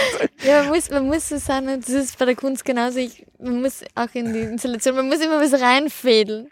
Schon, das weil wenn eigentlich nur wer selber weiß. Genau, weil wenn man wen, wen fragt, ähm, wird man nicht wissen, was die Frage ist. Und das finde ich das Mutige ja. an der Kunst. Ja. Und in der Wissenschaft ist es nicht so, glaube ich. Da sind sie eben ganz, äh, da, da, da sind sie mit den Fragen schon so viel äh, anders. Also die wissen alle, wovon die reden. Zumindest bei der Art der Frage und in der, bei Kunst, der Kunst weiß, weiß man ja, ja nicht einmal die Art der, selber, was man so genau macht. Also und nur selber, wenn du in der Nacht durch den botanischen Garten gehst, wird es nie jemand verstehen oder die eben dir raten, glaube ich. Ja. Ja, aber das ist, ähm, ja, also ich finde das auch bei den Installationen, dass ich ganz so gesehen. Ich weiß lange nicht, was ist denn. Also ich weiß, ich habe diese, in, diese, diese Initialzündung, dass ich das sehen will, machen will. Also gerade hier ist quasi der, der, der Gedanke hier war, also weil ich war ja schon klug, ich war vorbereitet, ich dachte, okay, ich kann jetzt nicht von einer Pflanzengattung sehr viel haben. Ja. Ich ich werde ein Herbarium ja, vom Holler. machen. Vom Holler kriegst viel auch. Ja, aber das ist die Schwierigkeit, ist dann, was ist genau am 1. Juli zur Eröffnung? Was kann ich wirklich in großen Mengen haben? Weil jeder stellt sich vor, da kann so. man dann ja keine Ahnung was draus bauen. Mhm. Und deswegen habe ich mir gedacht, ich ähm, werde auch so ein bisschen das, diese Technik des Botanischen Garten anwenden und werde ein Herbarium machen. Das hat mich auch so ein bisschen erinnert, wie ich selber mhm. Ähm, also so diese, diese leicht wissenschaftliche An genau im Telefonbuch trocknen. Ich habe es nicht getrocknet in dem Fall, aber ich wollte ein großes Herbarium und ein begehbares Herbarium. Das war so der Grundgedanke. Und also das ist zur Geschichte im Kalthaus und dieses da Herbarium hängen große hast du eben hängende Bahnen und ah. dass ich mhm. quasi und der Sinn dahinter war, dass ich ähm, von also im Kalthaus ist ja so, dass ja da die Pflanzen über dem Winter drinnen sind, die nicht frostbeständig sind und die sind eigentlich bis auf die Arktis aus allen Teilen der Erde. Das finde ich einen sehr schönen Gedanken. Ja. Und gleichzeitig spiegelt ja der, das System, nachdem der Garten aufgebaut ist, ja auch irgendwie so diese ganze Geschichte und ähm, äh, der, der, der Pflanzen halt irgendwie und wieder. Wunderbaren Zusammenhänge. Und ganz sehr viele Sonderbare zusammen, die ich nicht erklären kann, das musste David machen. Ähm, aber er spiegelt im Endeffekt Gruppe und die so. panonische Gruppe. Ja, es gibt ich, die Wörter sind teilweise sehr ein bisschen. Das, das, da gibt es sehr viele. Ich habe am Anfang haben die Botaniker gesagt, magst du es nach der systematischen Gruppe aufbauen, deine Installation? Ich habe das ja wirklich alles. Ich habe wirklich überlegt. Und dann kam ich irgendwie zum Schluss, ich bin Künstlerin, ich bin keine Botanikerin, ich muss es ja nach meiner eigenen Ordnung Mhm. Und wie hast du es? Ich meine, brauch, äh, Or- Ordnung braucht's. Also ich habe alles zusammengesammelt, überall her, mit jedem Gärtner. Ich habe also von jeder Gruppe, von jedem ähm, Warmhaus, Kalthaus, was ich so findet, habe ich etwas mitgenommen. Und ähm, das war so ein bisschen dieses Ding, ich wollte so eine Gesamtschau, ich wollte so einen Atlas machen. Etwas, das sich so aufklappen lässt und in das man reingehen kann. Und ähm, mir ist es irgendwie darum gegangen, diesen, so eine, eine, eine Umschau zu machen und ein bisschen dem Menschen oder dem Betrachter, je nachdem, ob er Zugang hat oder nicht, das ist eigentlich dann egal, dieses Universum irgendwie so ein bisschen anders zu eröffnen. Also wenn ich, also wie, wie kann ich, das ist ja auch irgendwie so, wie ich die Anfrage bekommen habe, willst du etwas im Botanischen Garten machen, installativ mit Pflanzen, dann ist es ja natürlich so, dass man, wenn man im Außenraum ist, so viel Konkurrenz hat, das ist ja fa faktisch unmöglich, eine interessante Installation zu bauen im Botanischen Garten mit Botanik. Das ist- finde ich aber gerade eben nicht. Ich Doch, es ist sehr dein- schwierig. Na, ja, weil du es gelöst hast, die Geschichte. Ich finde, die, die, es ist, es ist ein, sogar ein Tick spannender wie heraus. Nein, also das war dann der Grund, warum ich ins Glashaus gegangen Ja, ja. bin. Also weil ich mir dachte, ich brauche noch irgendetwas, das, wenn ich das jetzt auf einer Wiese mache, das geht nicht. Und ich wollte es irgendwie entheben und es waren dann ein paar so, es waren ein paar so, ähm, ein paar so Zitate, an denen ich mich festgehalten habe und ähm, mich das dann gebaut habe. Und ich finde, also ich selber finde Glashäuser wahnsinnig spannend, weil ich mich sehr viel mit Mhm. Architektur auseinandersetze und das Glas, das ist die Architektur des Gartens, Mhm. die irgendwie möglich ist und es ist was Transzendentes, es Mhm. ist irgendwie, man sieht raus, man sieht rein, es ist gleichzeitig, es steht für sehr viele Dinge, für Wachstum, für, es, es schafft ein anderes Klima, also da sind, gibt's ganz viele Ja, und dass es physikalisch geht, dass das Sonnenlicht reinkommt, aber die Wärme nicht raus. Genau, also das ist, es ist, also ich finde es einen wahnsinnig spannenden Raum und für mich ist das ja ein, ein, ein installativer Kunstraum an sich schon. Und deswegen habe ich mich so gefreut, in das reinzudürfen. Ja, ja. Und Das ist ein schöner Raum. es ist ein schöner Raum. Es, es stand davor ja ein anderes Glashaus. Also das war ja, das war, hat ja einen Bombenschaden. Und es gibt ja noch so Bögen, so alte, man sieht ja noch so Bögen und das war von Griedel, das ist ein, das war so der K&K ähm, Ingenieur für, der hat das Palmenhaus gebaut oder den Botanischen Garten in Graz, das schöne alte Gebäude. Also der hatte, also das Glashaus, in dem wir ja eigentlich, vor dem wir da sitzen, ist ein relativ brachiales Glashaus. Also das ist jetzt nicht so ein, so ein eine Orangerie. Könnte auch in Spanien stehen. Für, Das ist ein relativ, das ist, genau, das ist wie so Tomaten, das ist ein relativ pragmatisches Glashaus. Ja, ja. Und das ist am Anfang, denkt man sich, oh, ein Glashaus und, ähm, Aber es ist ein Raum, ja, ja klar. aber es ist ein. Raum. Genau, es ist, und zum Beispiel, ich habe so eine Glasinstallation davor noch hingehängt und die ist eigentlich für mich so ein bisschen eine Hommage an dieses alte Glashaus, das davor gestanden hat. Also Mhm. dieses, dass dieser Garten aus dieser ganzen K&K-Geschichte kommt. Also das ist für mich, das ist zum Beispiel nur so, das habe ich nicht, das erzähle ich jetzt hier, aber das ist ein bisschen, wie komme ich auf diese Dinge Ja, ja. wie komme ich auf meine Farben und warum verwende ich dann Bögen und Farben und, und was verwende ich und ich, ich suche mir da meine Konnotationen raus. Und wenn du das natürlich jemandem erzählst, dann, dann versteht man das auch besser wahrscheinlich. Man versteht es besser, Man aber das ist nichts, was ich didaktisch jetzt irgendwie, Mhm. Ähm, dass du wissen musst. Ja, ja, der, der, der Bonsai-Gärtner, mit dem ich gesprochen habe, hat, hat ihm gesagt, seine Bonsais sind erst mit diesen Geschichten wertvoll. Wenn man einen Bonsai verkauft, muss man die Geschichten mitliefern. Mhm. Das ist sicher so. Das ist ja auch bei Antiquitäten oder bei, bei, ja, bei der Kunst, glaube ich, generell auch ein bisschen so, Du. dass man die Beigeschichte braucht. ja, aber oh, naja, ich bin da Ja, nein, dagegen. also, ich, ich, eben, ich mag das Didaktische nicht, aber ja, ähm, oft, ja, also ja. bei den Bildern ist es oft so, dass, oder bei den Bildern finde ich es wiederum spannend, wenn mir die Leute dann sagen, ich möchte dieses Bild und mir die Geschichte erzählen und man, ich denke mir Ja, dann so, ja. ich sage jetzt nichts, weil ich mir total was anderes gedacht habe, Ja, während ja, ich es gemalt habe. Ich meine, wir sitzen da jetzt praktisch schon in diesem bei der Portiersloge im Botanischen Garten, wirklich zentral vor dem Kaktusbeet, wo im Sommer die Kakteen gepflanzt, rausgepflanzt werden. Und das sind eben viele Säulenkakteen, äh, Opuntien, so die Ohrwaschelkaktus, wie man sagt, äh, auch die, die Kalifornischer Mond. Cereus grosoni, diese ähm, ähm, großen Kugelkakteen. Äh, ich glaube, Schwiegermuttersessel soll man da nicht mehr sagen. Das ist so Das ähnlich ist so wie, lustig, wie der portiert, Mhm. ähm, das, der portiert, der übrigens sehr nett ist und einen Job sucht. Mhm. Ähm, einen neuen. Also, weil er einfach irgendwie, ähm, der hat, er kommt aus der Landwirtschaft, nämlich, ich habe mit ihm geredet und der, ähm, er zeigt jeden immer den ist so, ich glaube, das ist so ähnlich wie, wie der, der, der, der, der Mohrenadler. Also, ja, es ist ein bisschen Ja. ein eigenes. ja gut, aber auf jeden Fall, äh, da ist ja auch viel passiert. Diese Pflanzen hat man auch arrangiert. Mhm. Ähm, und wahrscheinlich hat man sie eben nach wissenschaftlichen Kriterien Ja. engagiert, äh, engagiert, arrangiert. Das macht ja bei so Gruppen durchaus Sinn, finde ich, Mhm. eben panonische Gruppe, wo es auch wirklich äh, F- Wasser, Untergrund, die passen zusammen. Ja. Ähm, und es gibt natürlich eine, eine, eine so eine naturgemäße Spannung, die sich daraus ergibt. Es wirkt einfach auf eine bestimmte Art. Die ist ja genauso wie in der Natur, man versucht es auch nachzubilden und ist gut und schön. Und jetzt kommst du und arrangierst diese Pflanzen auf eine andere Art. Ja. Ähm, und ich finde die da, da und man kann die, diese Arten nicht ausspielen gegeneinander, weil die, die, die wissenschaftliche Karl von Linné ähm, Systematik und so weiter ja sinnvoll ist. Aber ich würde mir auch die Kakteen so, so äh, sortiert, Umsortiert. So, äh, ums, so umsortiert wünschen. Weißt Ja, du, musst du gewisse Art. fragen. Frag den David, ob ich sie umsortiere. Ja, aber ich kann das nicht. Ich meine, ähm, Finde ich aber sehr schön arrangiert. Ja, aber das ist eben, es gibt in Wien auch das Stadtgartenamt Mhm. und das ist für Künstlerinnen und Künstler natürlich äh, tragisch, ja, weil die machen Gärten, um sich zu beruhigen. Also, dass man nicht aufgeregt ist, dass Mhm. man runterkommt.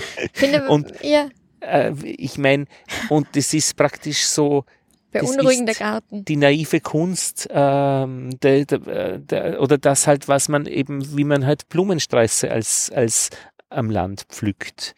Ähm, oder Hinterglasmalerei macht oder das, was vielleicht in der Mag Landwirtschaft der schon kaum nicht, weil es halt vielleicht auch noch Hinterglasbilder. Das überlege ich manchmal. So, ja, okay. Das ist- Aber, aber ich meine, äh, wo die Metaebene fehlt, also im Mhm. Stadtgartenamt. Und das heißt, der, beunruhig der beunruhigende Garten, die beunruhigende Gärtnerin. das ist aber schon sehr hübsch. Sehr, finde sehr schön, ein sehr schöner. Mhm. Findest du, das muss ich mir merken. Kannst, geht das Sagst mir irgendwie? das nachher dann, der, die beunruhigende Gärtnerin. Na, also das wäre jetzt noch mal ein Stück, ein Stück heißer. Aber der, der beunruhigende Garten, finde ich, ist schon äh, international bemerkenswert, wenn du Mhm. das machen würdest, als vielleicht ein zukünftiges Projekt. Es ist schwierig. Der Garten an sich ist, also ich finde, das Schöne ist ja, Ja, Im japanischen Garten, da gehst du durch eine, da sind die, da musst du dich bücken, das ist extra nicht geschnitten und dann richtest du dich wieder auf und dann bist du an dieser Mhm. Stelle, wo sich der Blick nach links und rechts, wo du dich entscheiden musst. Aber du musst dir vorher bücken. Und ohne das Bücken geht's nicht. Und beim beunruhigenden Garten. und ich meine, auch in den Ausstellungen, äh, in Museen arbeitet man ja auch zum Beispiel schon mit der Architektur, dass ein Balken schief hängt und die Mhm. Leute kriegen irgendwie ein Gefühl der Bedrängung, da musst kein Schildscheiben.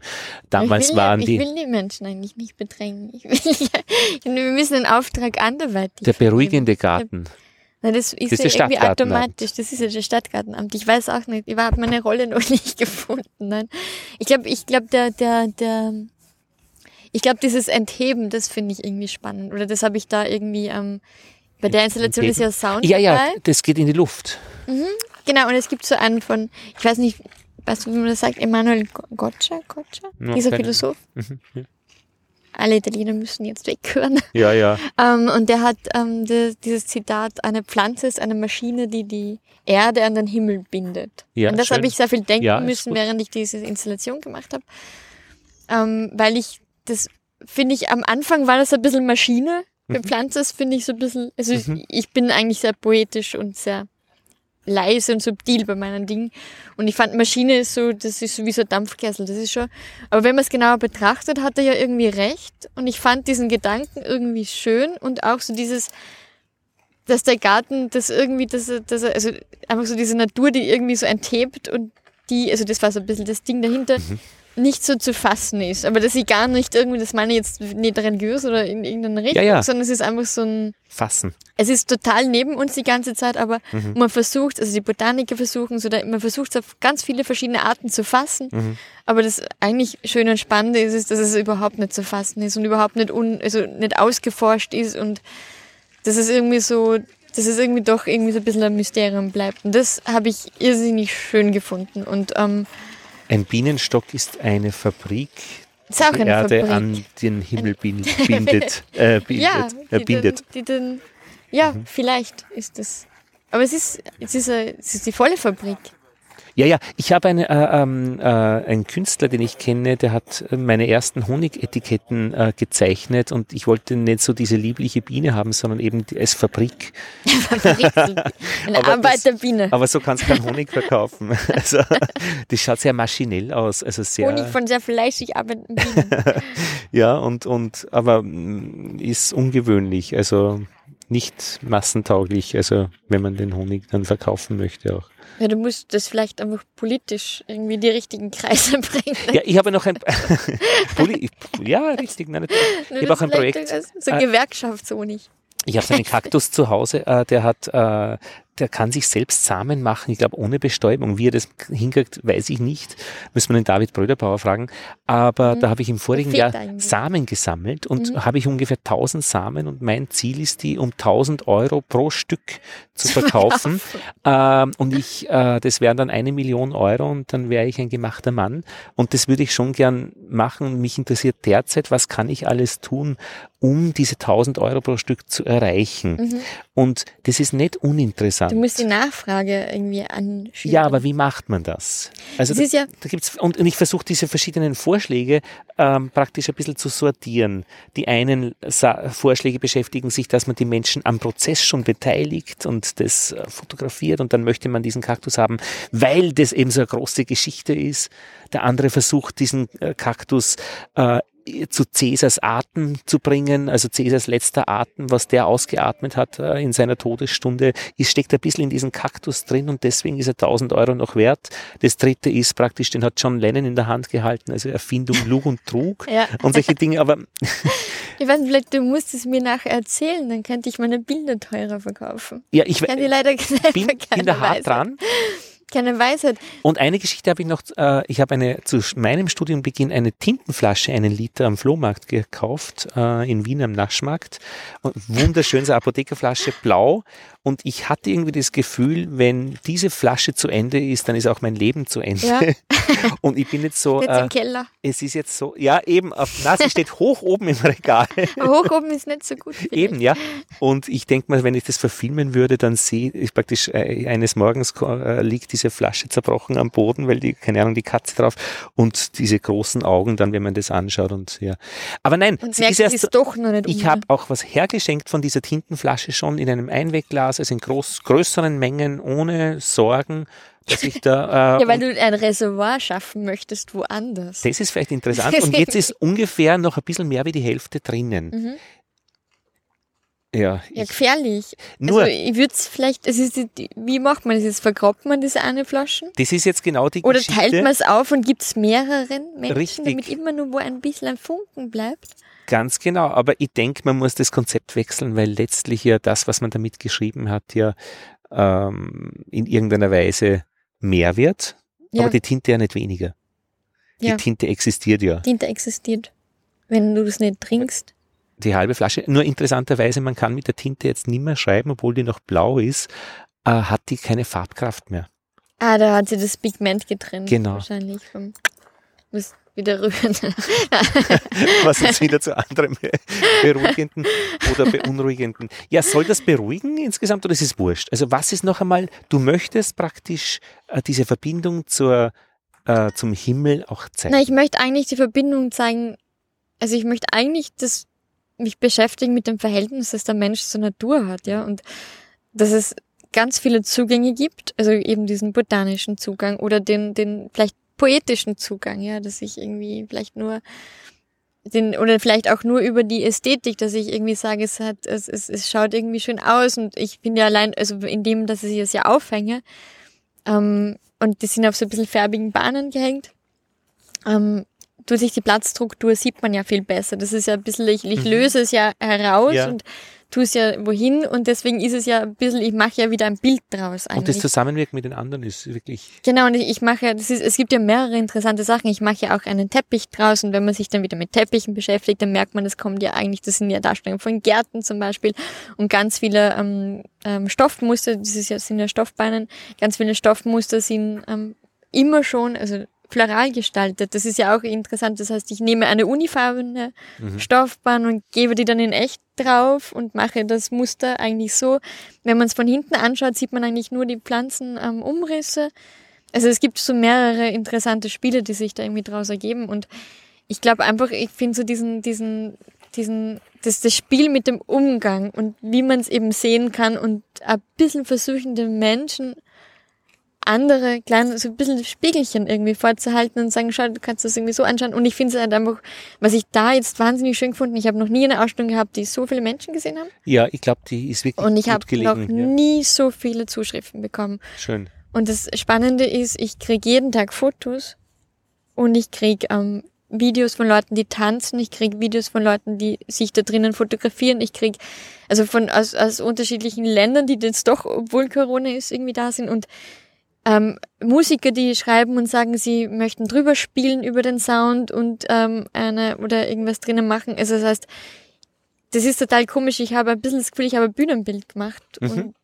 die Leute machen da jetzt was drinnen. Also das ist, es ist ja total selten, dass man jetzt irgendwas macht, das andere Leute so inspiriert, dass sie dann, also zum Beispiel gestern hat mir irgendein französischer Tänzer dann ein Video geschickt, das er irgendwie gemacht hat. Ach, schön. Äh, drinnen und mhm das irgendwie zu sehen, war wirklich, wirklich schön. Also das echt so zu merken, dass das doch irgendwie was macht und was ich einfach immer, wenn ich so eine Installation aufbaue, merke, das war auch im Bildraum so, dann komme ich mit diesem Kübel an und dann jede hartgesottene Galeristin wird irgendwie ganz weich und sagt dann, boah, das ist total ein schönes Material und wie es riecht und Wahnsinn und also es geht so auf diese Grundessenz mhm. zurück und auf diese Grundsinne. Das heißt, es sind Formen, Farben, Gerüche und und teilweise sind es, also zum Beispiel im Bildraum war es so, dass ganz viele alte Leute reingekommen sind und sagen, das sieht man nie irgendwie so. Und diese Pflanze hatte ich als Kind im Garten. Und also das ist ja total spannend, diese Geschichten, die die Leute erzählen. Also das ist, das ist Wir sind da auch ein bisschen ähm, äh, auf einem dürren, in einem dürren,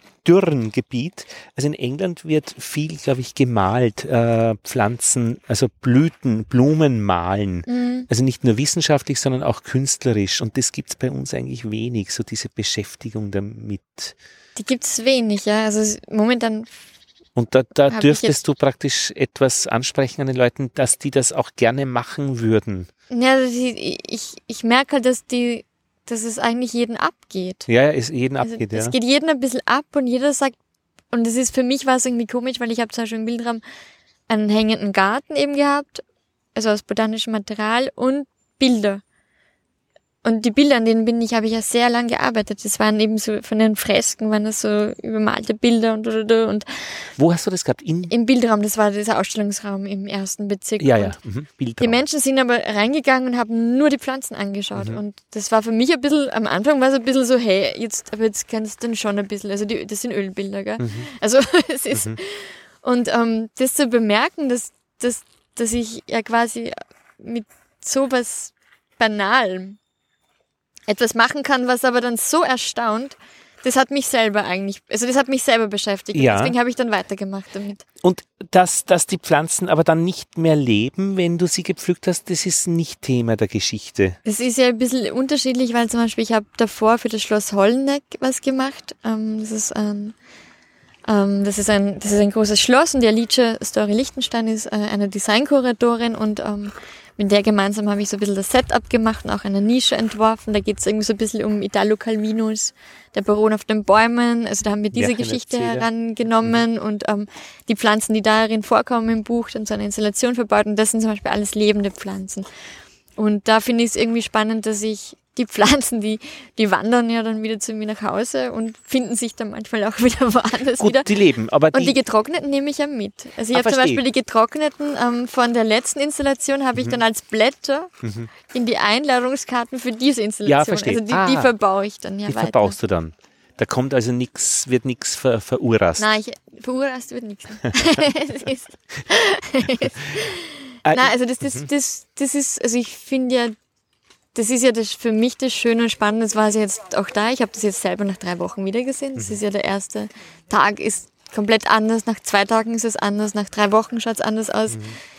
Und genau das finde ich eigentlich das Spannende. Oder es ist für mich ist es ja eine Schwierigkeit. Das heißt, ich muss ja überlegen beim Installieren, die vorher, die nachher, die dann. Also, aber ich finde es irrsinnig spannend, mit einem lebendigen Material eigentlich zu arbeiten. Und für mich ist es, für mich ist es ja nicht so tot, wie es vielleicht für jemand ist so anderen ist. pseudolebendig oder pseudotot. Mm, Also ich finde, das, ähm, es lebt ja dann irgendwie weiter und macht irgendwas und das ist ja auch irgendwie das Interessante, diese, diese verschiedenen, das Vergängliche irgendwie reinzuholen. sind's. das ist ja, Sind ja die, die, wenn jemand Heu macht, das sind ja auch, ist ja eigentlich auch, auch ich finde der schönste Geruch der Welt. ja, Eigentlich Heu.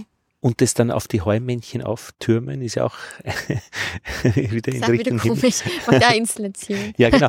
äh, ich kenne noch ähm, von Instagram eine äh, Botanikerin, äh, die ähm, in Italien ist, an einem See und äh, botanische Drucke macht äh, und Mhm. sie wirklich relativ schlicht mit Linol Mhm. Schnitt äh, das Ganze wird also schwarz-weiß oder Mhm. färbig-weiß, aber praktisch voll oder nicht. Mhm. Und die macht dann Karten, die man im Online-Shop Mhm. kaufen kann. Und mir gefällt da, wie sehr sie diese Formen aufgreift und sucht und, und, und wertschätzt, die es in dieser Welt der Mhm. Pflanzen gibt. Die würde man vielleicht eben auch bei den Insekten finden oder bei den Tieren, also Tierzucht.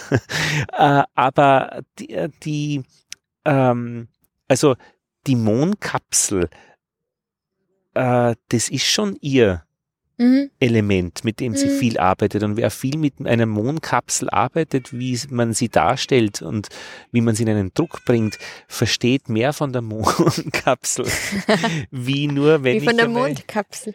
Mondka ja, richtig, von der Mondkapsel. Ähm, und da sich über auch viele Jahre eine Expertise zu erarbeiten, die dann auch unterscheidbar ist. Ich glaube, das, ohne dich jetzt praktisch in Gesprächen zu loben, ist immer so eine, so eine, so eine Sache, weil das so unterschiedliche Positionen dann sind. Aber das ist dir gelungen mit deinen Arbeiten, wenn man auf deine Website schaut. Ähm, du hast etwas, äh, ein etwas entwickelt, wo du wirklich wiedererkennbar bist, wie du mit diesen Pflanzen umgehst. Und es sind viele verschiedene Projekte, die man auf der Website Mhm. sieht, aber es sind alle Schlecht irgendwie deine. Jetzt vielleicht kenne ich aber dann nur deine Mhm. und wenn gibt es vielleicht noch zwei andere Menschen weltweit, die würde man die Bilder dann dazu mischen, vielleicht ich dann eh nicht unterscheiden Ähm, könnte. es gibt schon einige, die, glaube ich, immer mit dem arbeiten. Ähm, ich glaube, Aber sicher eine weite Welt, äh, auch Menschen, die sich eben so beschäftigen mit der Botanik. ich glaube, ich glaube, ähm, oder was, ich glaube, das muss ich mich selber loben, nein. Nein, aber ich glaube, Wir sind jetzt sind na, na, aber ich glaube, was schon irgendwie, oder was mir auffällt, ähm, ist, dass, also ich finde es immer interessant, wie macht eine Floristin Mhm. etwas? ja, Wie macht ähm, ein Künstler etwas, der eigentlich sich nicht so gut auskennt? Und ich würde jetzt auch nicht sagen, ich kenne mich total gut aus, aber ich habe so ein bisschen das Gefühl, ich habe selber einen großen Garten. Und ja, du hast schon Blumensträuße für die Lehrerin und Ja, für den Besuch gepflückt. also ich glaube, so dieses, ein bisschen dieses, ähm, diese gewisse Sensibilität, die, die, die kommt, glaube ich, rein. Also und die, auch gescheitert zu sein mit den Dingen schon. Und gescheitert zu sein. Also das ist ja wirklich, also jedes Mal, also das ist schon etwas, das mich irgendwie herausfordert und wo ich jedes Mal wieder Stressanfälle kriege und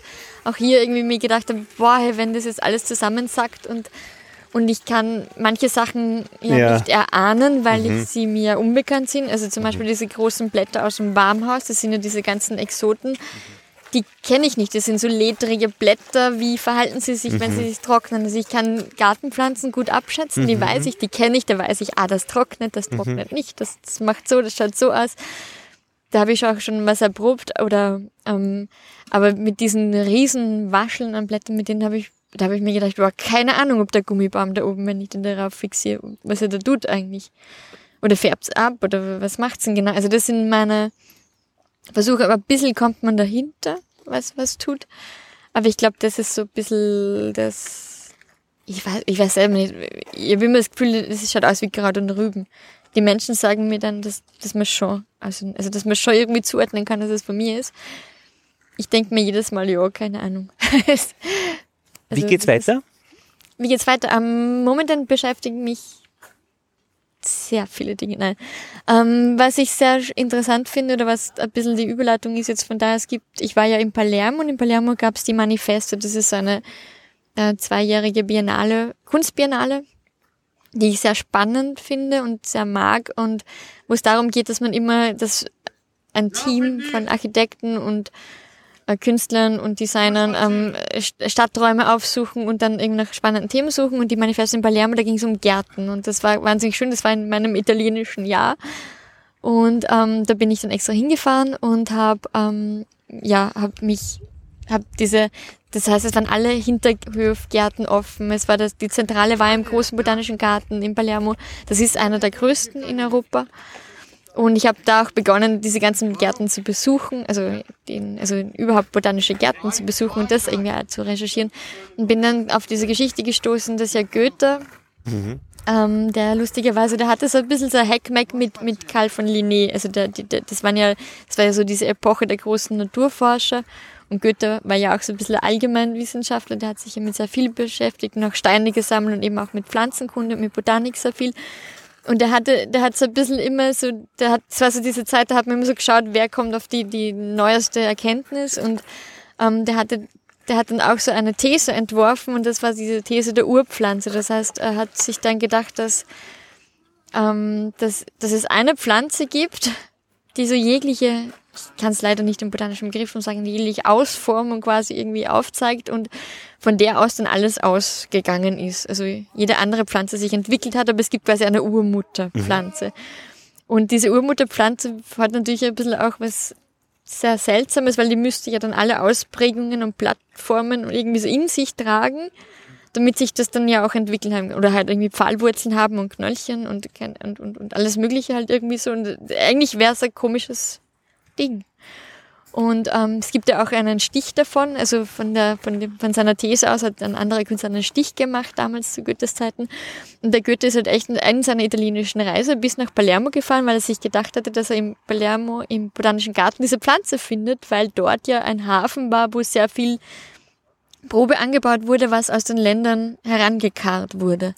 Also mhm. das, ähm, das, das dort war Probeanbau halt irgendwie. Und es ist halt eben aus dem Orient und aus Amerika, da kamen ja die ganzen Pflanzen an.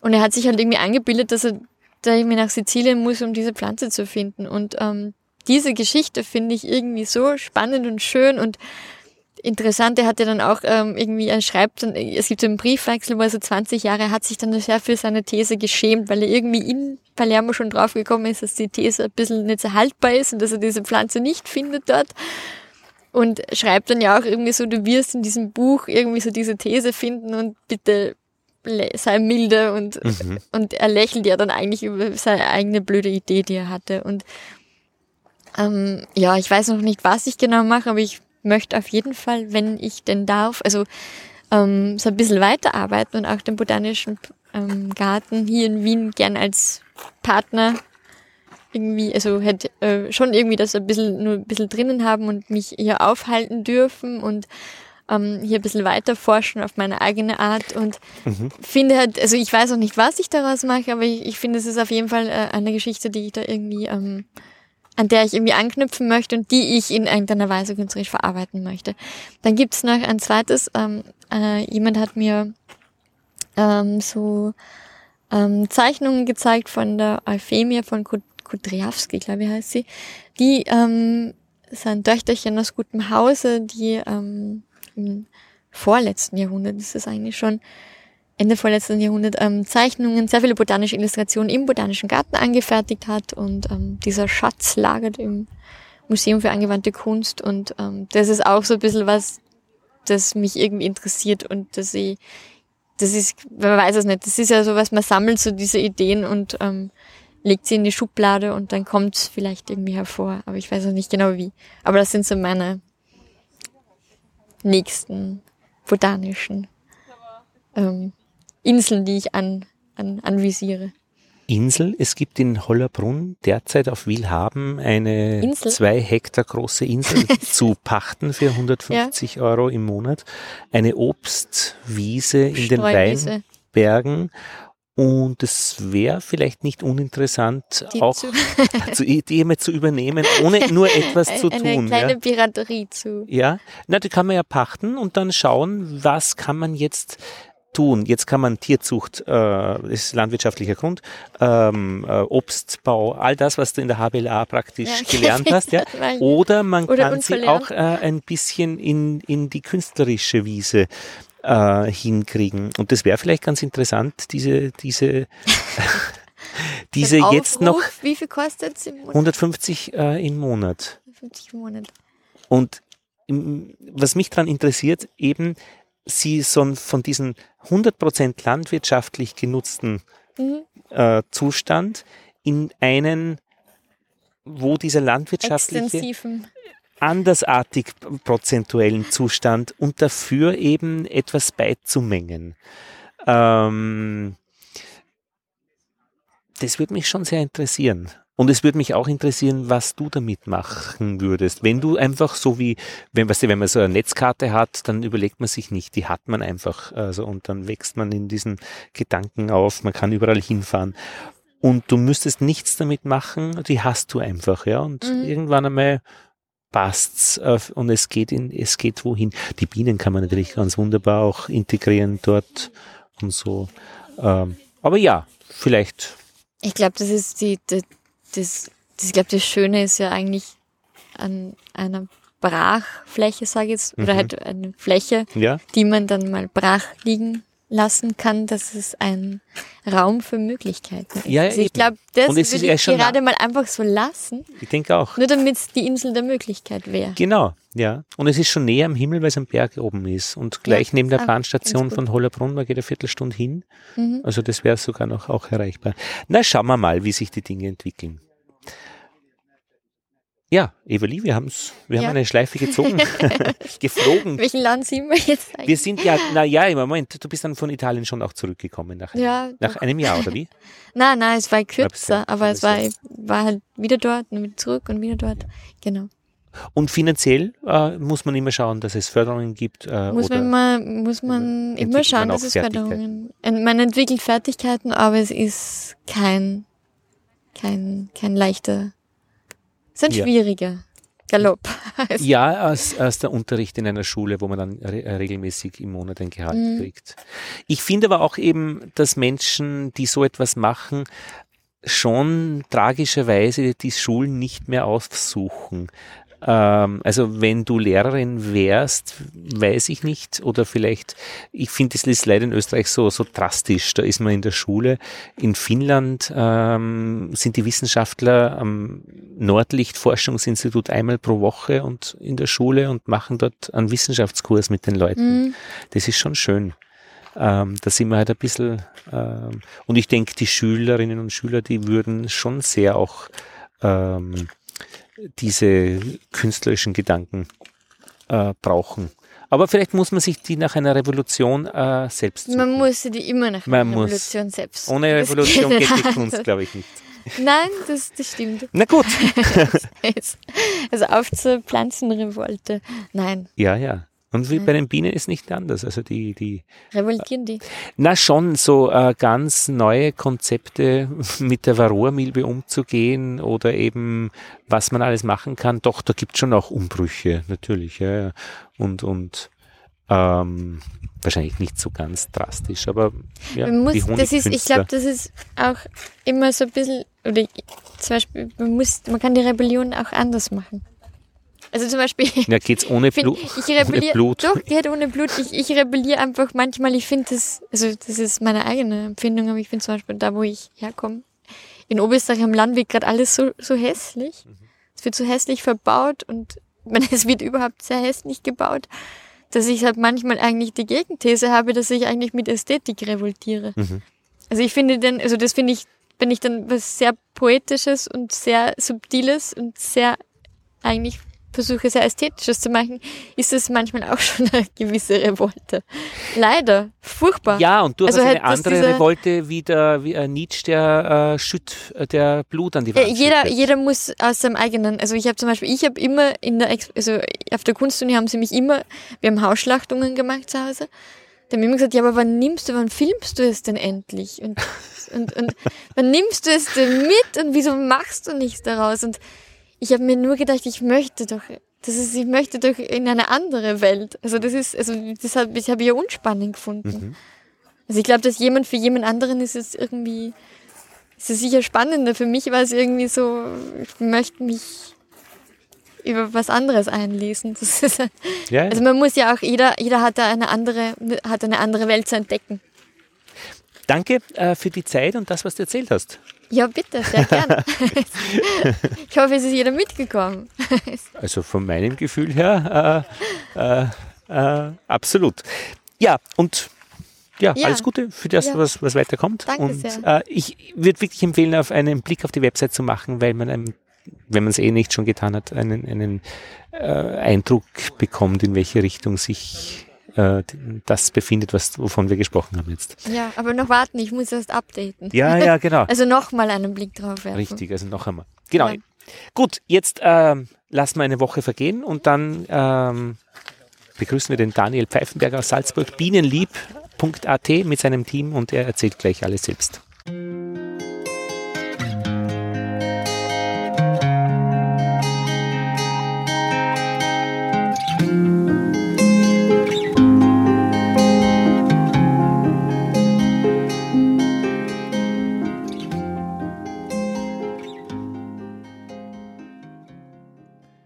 Und wir haben ein paar Kalenderblätter runtergerissen. Wir sind jetzt am 31. Juli ja, 2020 und ich bin zu Gast bei Daniel Pfeifenberger. Danke für die Einladung. Daniel. Freut mich, dass du da bist, Lotte. Mit dabei ist Ingrid, die kennt ihr schon von einigen Episoden des Bienenpodcasts. Schön, dass du dabei bist. Danke. Servus, danke. Wenn der Korrespondent nicht ähm, zu uns kommt, weil wir ihn anrufen, dann kommen doch wir zum Korrespondenten hier nach Salzburg. Bienenhof Salzburg, glaube ich, sagt man. Bienenlieb, das sind zwei Begriffe, äh, die jetzt immer wieder auch aufgetaucht sind in Verbindung mit Weiterbildung ähm, für die Erwerbsimkerei Weiterbildung. Da gibt es noch einen dritten Begriff, den ich gerade gelesen habe, den habe ich jetzt vergessen. Die Imker AG, die Schule der Erwerbsimker. Genau. Darüber werden wir reden. Wir werden aber wirklich beginnen mit dem klassischen Korrespondentenbericht. Was ist gerade los am Bienenstand? Und wir haben wirklich Ende Juli, da gibt es wirklich einiges zu reden bei euch in der Mitte Österreichs in Salzburg. Ich bedanke mich an dieser Stelle bei jenen, die die Biene auf die Schienen gebracht haben. Das heißt, die einfach mitgezahlt haben für die Fahrkarten hierher. Äh, großartig. Wir wären sonst einfach nicht da. Ich meine, wir sind jetzt nicht erste Klasse gefahren, das war auch nicht notwendig, aber wir haben das wirklich schön finanzieren können und danke an alle, die hier mitgemacht haben. Ich finde das großartig, weil das ist das einzige Geld, das auch wirklich in diesen Bienenpodcast steckt und frisch, frei und unabhängig ist schon viel lustiger. Ja, natürlich. Und mit der Bahn zu fahren ist auch eine schöne Reise immer wieder. Wenn du alleine durchs Land fahren willst, fährst mit dem Postbus, da ist der Fahrer, dann ist nichts und du irgendwo im, im Bus. Also da kann man unter sich bleiben. Im Zug ist eh relativ viel los. Daniel, ähm, 300 Bienenvölker. Genau. Teilweise im Gebirge, das heißt in den Bergen. Salzburg ist ja so an der Grenze Alpenvorland zu den Bergen. Und ihr seid jetzt fertig, ihr habt fertig geerntet. Wir haben fertig geerntet. Wir sind heuer auch mit den Nerven fertig, ähm, ja. was die Ernte und die Bienenvölker betrifft. Also ganz ein besonderes Jahr. Eigentlich ist jedes Jahr bei den Bienen ein besonderes Jahr und, und etwas anders. Ähm, Corona hat dieses Jahr noch ein bisschen mitgeholfen, dass es ganz speziell ist. Aber ähm, von der Ernte heuer wirklich eines der schlechtesten Jahre. Ähm, seit ich imkere und seit viele andere Imker auch dabei Acht sind. Jahre, du? Äh, zehn jetzt, Zehn? genau. Und ähm, wenn man das jetzt Revue passieren lässt, das Jahr mit einem Frühling, der sehr gut und stark begonnen hat, also war eigentlich eine, eine, schöne Phase für die Bienen, dass man gesehen hat, dass die Bienen gesund und stark aus dem Winter kommen, sich super entwickeln, ähm, extrem viel Blütenhonig bei uns in der Region, was für Salzburg ungewöhnlich ist. Also wir sind ja kein gesegneter Fleck in Österreich, was den Honig betrifft, sondern eher immer so im, im 20, 25 Kilo Schnitt äh, langjährig gesehen. Ähm, wir hatten sehr viel Blütenhonig, also Bienen waren sehr fleißig und die, die Natur hat ihren Teil dazu beigetragen. Ähm, dann kam das große Wetterloch im Mai bis Anfang Juni und ähm, da hat sie bei uns in der Bio-Imkerei, wir sind biozertifiziert nach dem Bio-Austria-Standard, äh, versuchen darüber hinaus noch den ökologischen und wesensgemäßen Teil, soweit es geht, einfließen zu lassen. Und äh, dazu gehört, dass wir den Blütenhonig normalerweise nicht ernten. Also den Frühlingsblütenhonig. Weil das traditionell bei uns sehr wenig ist. Also wir haben da normalerweise fünf bis zehn Kilo, lassen das den Bienen, um damit dann Richtung äh, Lindenblüte, Kastanien etc wirklich den, den Honig ähm, zu ernten. Und das hat sich dieses Jahr sehr stark gerecht, weil diese 30 Kilo Blütenhonig, die drinnen waren, dann natürlich plötzlich wieder weg waren. Und Wie geht es logistisch, dass ihr, dass der erste, der, dass der Blütenhonig bei den Bienen bleibt? Wie geht es mit den Zagen? Ähm, also wir lassen die erste Tage dann eigentlich drauf ja, und ähm, wir wandern eigentlich sehr wenig, also wir haben ein bisschen eine Waldernte äh, oder ins Gebirge und ähm, geben dort den Blütenhonig quasi als Puffer normalerweise mit. Ja, und heuer war die Diskussion, soll man ernten oder nicht. Wir haben uns dann so wie die Jahre davor auch entschieden, ihn nicht zu ernten und äh, sind halt damit dann komplett eingefahren, weil es am Ende dann in diesen vier Wochen, wo es kalt und schlecht war, die Bienen einfach das wirklich aufgebraucht haben, die starken Völker. Und danach, ähm, was noch kommt, Linde oder wir haben heuer auch versucht, Alpenrosenhonig ähm, zu ernten, das einfach vom Volumen her nichts gebracht hat. Ja. Und Aber es war wirklich bienenlieb. Ich meine, lieb für die Bienen, weil die haben ihre Vorräte wieder das, genau Genau, das in ist Form eigentlich unser, Honig. Ja, das ist unser Konzept, dass wir gesagt haben, wir, wir lassen eigentlich den Bienen den Honig, dass man es dazwischen mhm. nicht füttern muss. Mhm. Ähm, wobei sagen wir es in diesem Jahr ist es ganz extrem, weil obwohl sie diese sagen wir mal 30 Kilo Blütenhonig behalten haben, äh, würden die Völker trotzdem jetzt verhungern.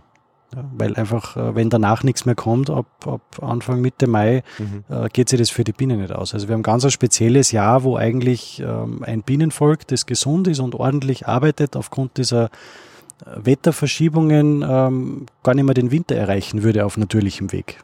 Und ähm, das hat jetzt gar nichts äh, in dem Fall mit der Imkerei zu tun, sondern einfach mit dem, wie sich das Jahr für die Bienen entwickelt und, und verändert. Ist das so? Ich meine, wäre das für alle so oder nur für die, äh, ein Prozentsatz wahrscheinlich?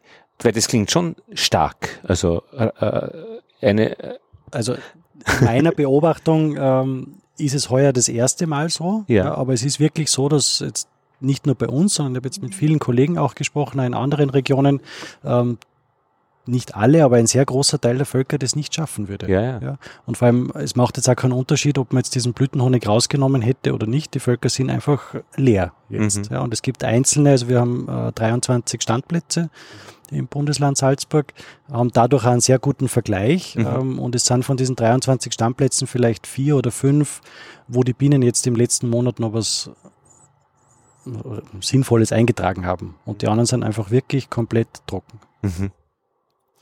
Das heißt, äh, die Honigernte ist einfach volumenmäßig wenig. Also das, was man als Honig dann verkaufen kann, ist nicht allzu viel ist ein Viertel von dem, was wir sonst ja. im, im, Durchschnitt eigentlich ernten. Ja. Vierfacher Preis wird nicht drinnen sein? Äh, wir diskutieren gerade, ähm, was man da machen kann und ob es eine Möglichkeit gibt, auch das beim Konsumenten ähm, jetzt natürlich nicht den vierfachen Preis durchzusetzen, aber einfach ein Bewusstsein zu schaffen, dass das ein Naturprodukt ist, das wirklich ernteabhängig ist, weil ja viele andere äh, produzierte Dinge auch von der Erntemenge abhängen. Ja, mhm. Fangen da beim, beim Erdöl zum Beispiel ist auch ein Thema. Das wird auch äh, gehandelt nach dem Preis, was halt verfügbar ist und da macht man die Preisschwankungen mit.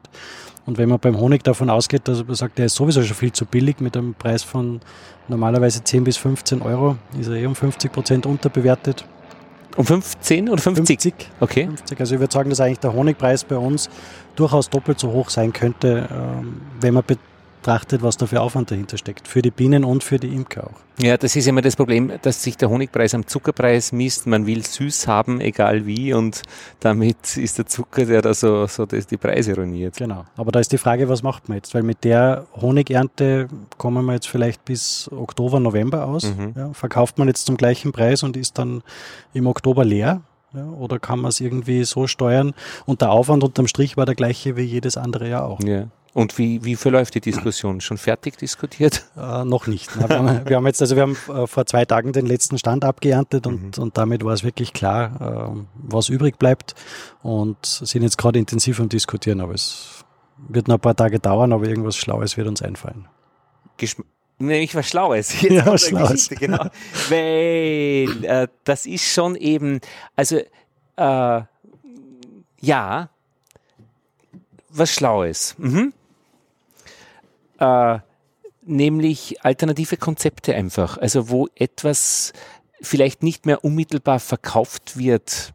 Ich meine, ich habe gerade von einem Optiker gehört, der, da kann man ein Brillenabo nehmen. Wenn man äh, mit zunehmendem Alter dann ein Weitsicht, das ändert sich ja immer wieder. Also äh, so ein Honig-Abo-Modell, was auch immer, ja, aber was Schlaues, ja? ja. ja. Also das Patenschaftsmodell haben wir eh schon lange und die, für mich ist es einfach so, wir sind ja vom Honig generell nicht abhängig. Also es ist jetzt keine Erwerbsimkerei, die auf Honigproduktion abzielt, das heißt, äh, das würde bei uns gar nicht gehen. Was ist bei euch dabei? Äh, ihr verkauft äh, äh Imkerei, Produ also Ausstattung?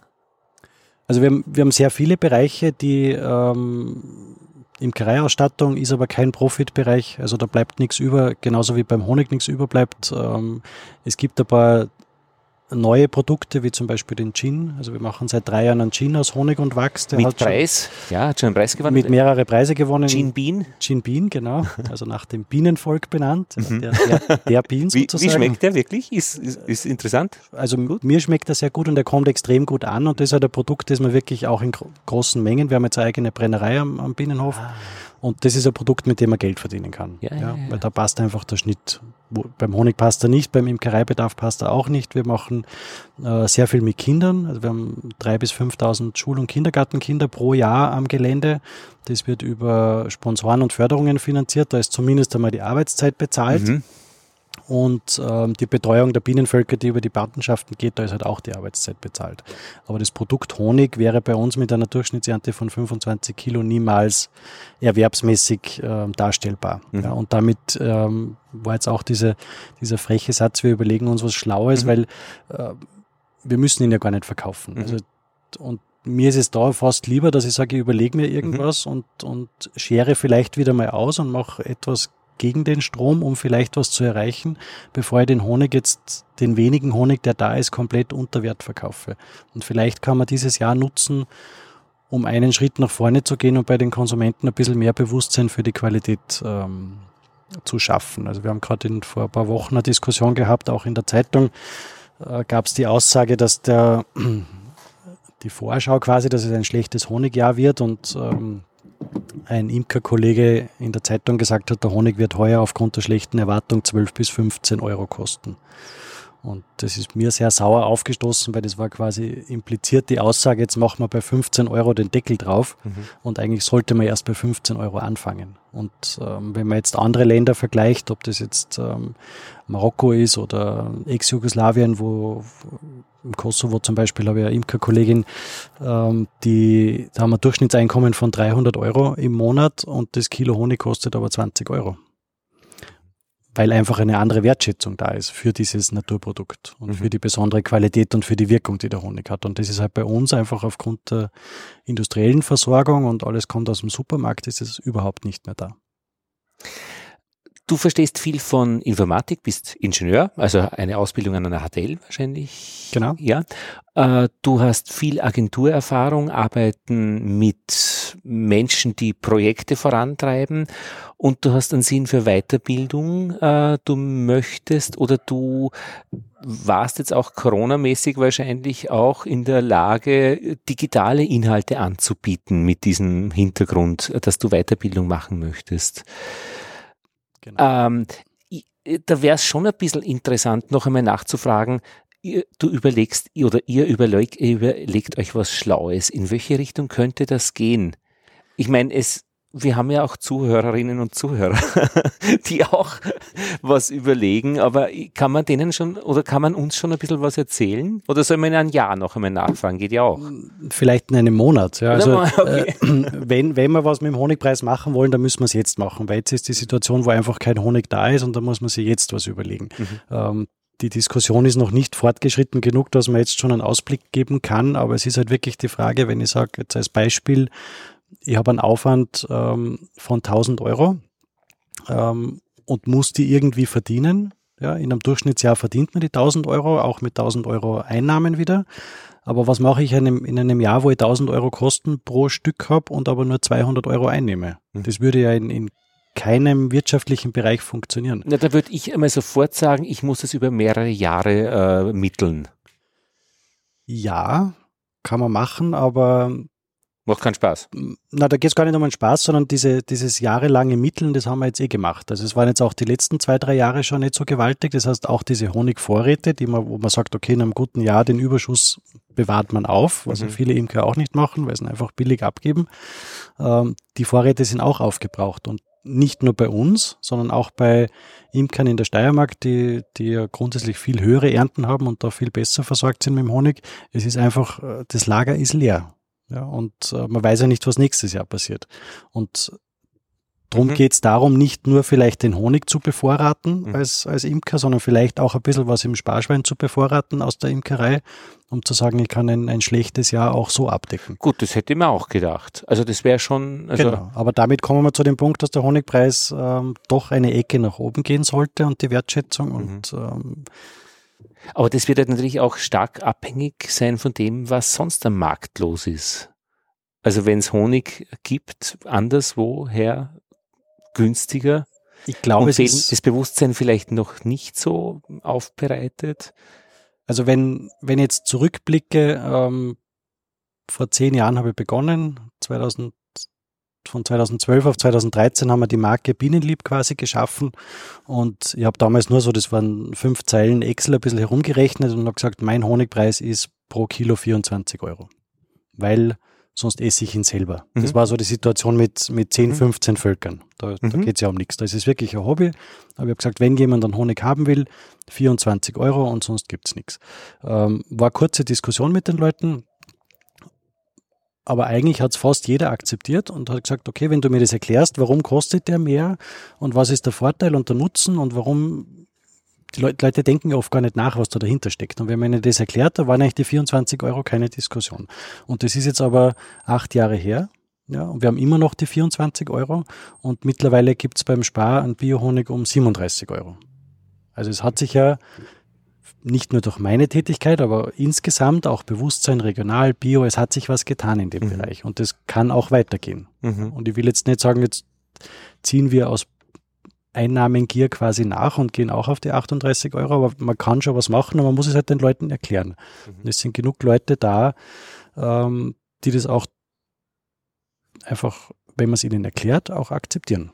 Ja, und die Hammererklärung von Manuka Honig, äh, der in Apothekergläsern wirklich dann teuer verkauft wird, funktioniert ja auch. Und vielleicht gar keiner drinnen ist, weil es so viel Manuka-Ernte äh, gar, gar, nicht geben gibt. kann, ja.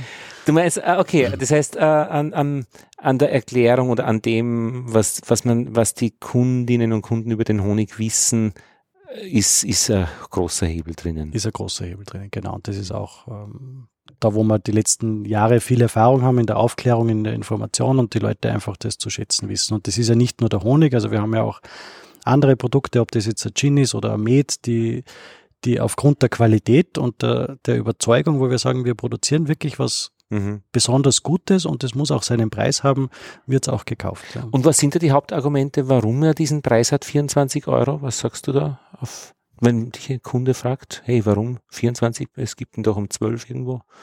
Gibt's auch, ja. Also wir haben einerseits ähm, werden einmal alle Biostandards eingehalten, eigener Wachskreislauf, Holz und so weiter. Ähm, und diese Dinge, die wir uns selbst auferlegen, was jetzt das Thema betrifft, wenig Wanderungen, ähm, Brutentnahme bei der Behandlung, ähm, eigener Wabenbau jedes Jahr. Also wir heben keine alten Waben auf. Das drückt auch die Honigleistung um die 20 Prozent.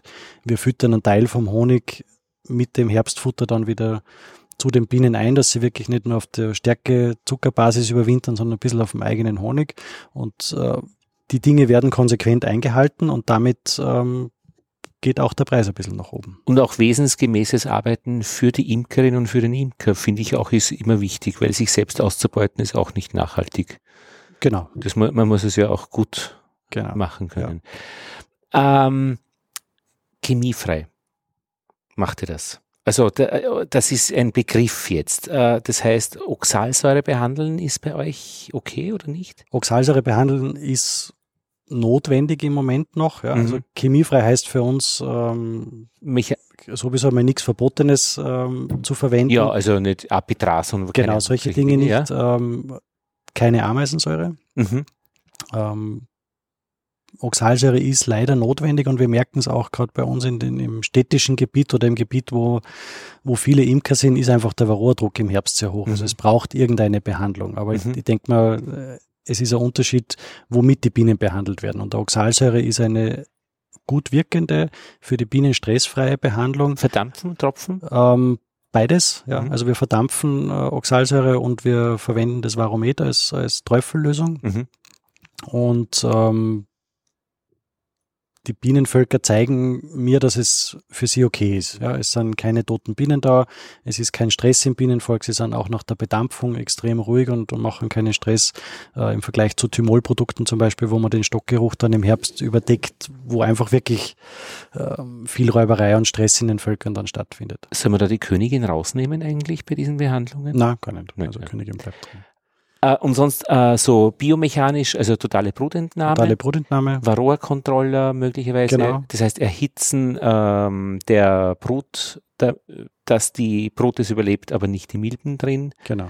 Und mit anschließender Restentmilbung mit Oxalsäure wahrscheinlich. Genau, also wir machen eigentlich ähm, ein dreistufiges Konzept. Wir mhm. beginnen im, im, Frühling mit dem Auswintern, ähm, werden die Völker mal äh, geschiedet und beobachtet, wie sie sich entwickeln, so bis Mitte April. Mhm. Dann sieht man schon, ähm, wer ist vorne dabei und wer hängt hinten nach. Mhm. Und die. Völker, die hinten nachhängen, die haben ja ein Problem. Da also, gibt es einen Grund.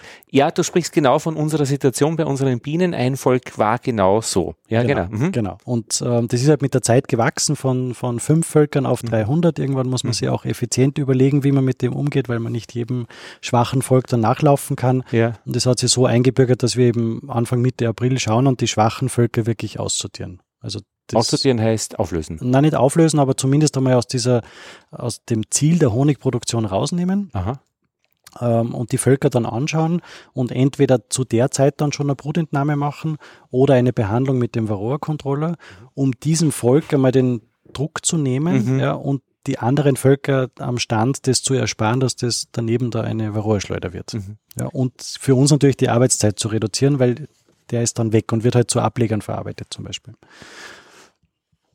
Ja, verstehe. Okay. Genau. So, und damit bin ich ja mit meiner aktuellen Frage, glaube ich, an der richtigen Stelle. Ähm, Honigernte war bei uns schon Anfang Juli, weil da ist nichts mehr kommen in Wien. Und habe dann alle Völker mit dem Varroa-Controller die Brut äh, eben behandelt äh, und die, äh, mit Oxalsäure bedampft für die ansitzenden Bienen. Ähm, wir haben jetzt sieben Völker äh, und sechs von denen täglicher Varroa-Abfall auf diesen Einschub, ähm, eine oder keine. Und das siebte Volk 20. Was würdest du in dieser Situation machen? Würde mir abwarten, bis die Brut geschlüpft ist. Also dass wirklich alles, was mit dem Varroa-Controller behandelt ist, wirklich äh, diese, diese Zeit vorbei ist. Das, die, ist vorbei. die ist vorbei. Also diese Kontrolle hat wirklich dann stattgefunden drei Wochen später, äh, wo dann wirklich äh, eben 0, 0 und vielleicht eine und dann 20 bei diesem einen Volk, das im Frühling schon komisch war. und jetzt haben sie natürlich schon wieder verdeckelte Brut. Und so, Genau, und genau. jetzt sitze ich da mit dem Volk und denke mir, ja, also äh, die, man, man weiß, dass das nicht gut ist mit diesem äh, Verflug und dass das sich auswirken kann auf die anderen sechs und auch auf unsere Nachbarn, äh, mit denen wir freundschaftliche Verhältnisse haben. Aber was würdest du machen mit diesem Volk? Eigentlich auflösen, oder?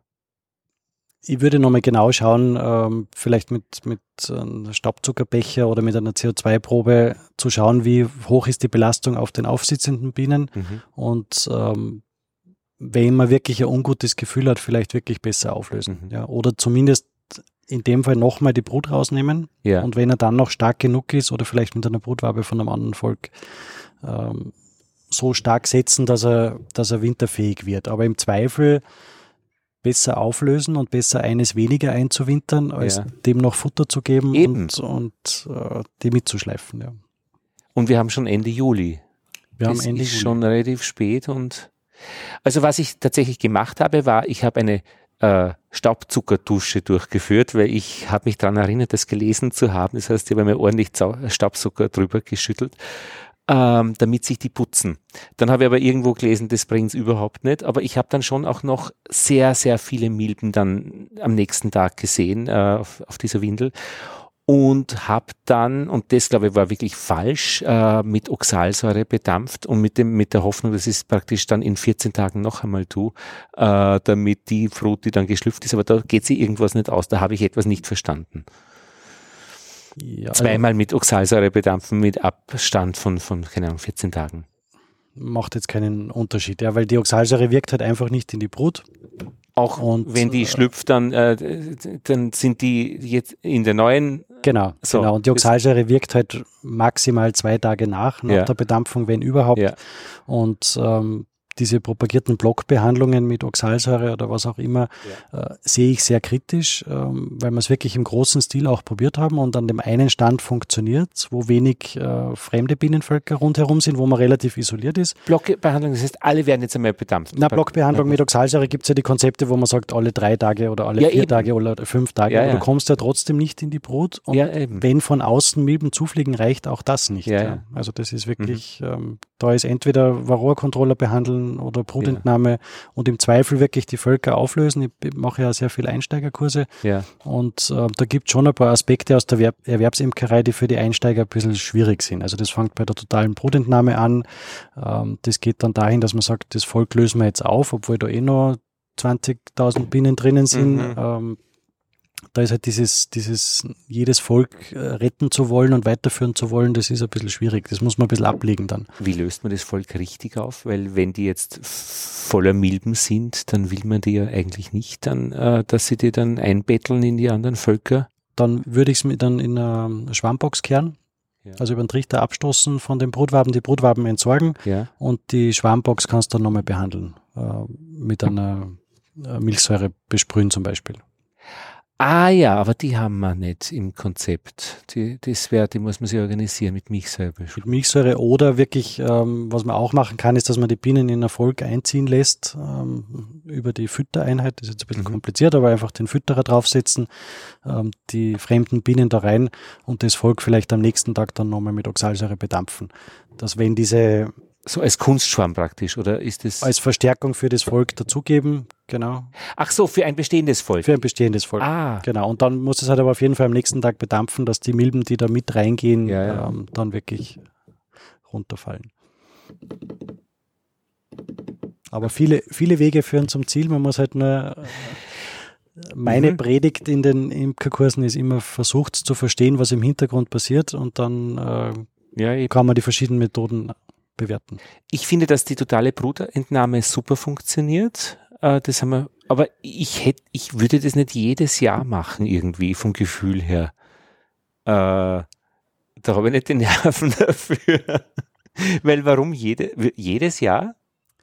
Was machst du in dem Jahr, wo du es nicht machst? Also Eben angenommen, mit dem Varroa-Controller und mit, mit Oxalsäure bedampfen. kannst machen, in deiner Größe sicher okay. Also ich habe früher auch mit dem Varroa-Controller ganzjährig behandelt, auch Mhm. zur Hauptbehandlung und habe es einfach aufgehört, weil es mir persönlich zu zeitaufwendig ist, Ja, ja. Bei, bei über 200 Völkern auf so vielen kleinen Standplätzen. Also das Mhm. wäre was anderes, wenn wir die alle vor dem Haus haben, dann würde es leichter gehen. Ja.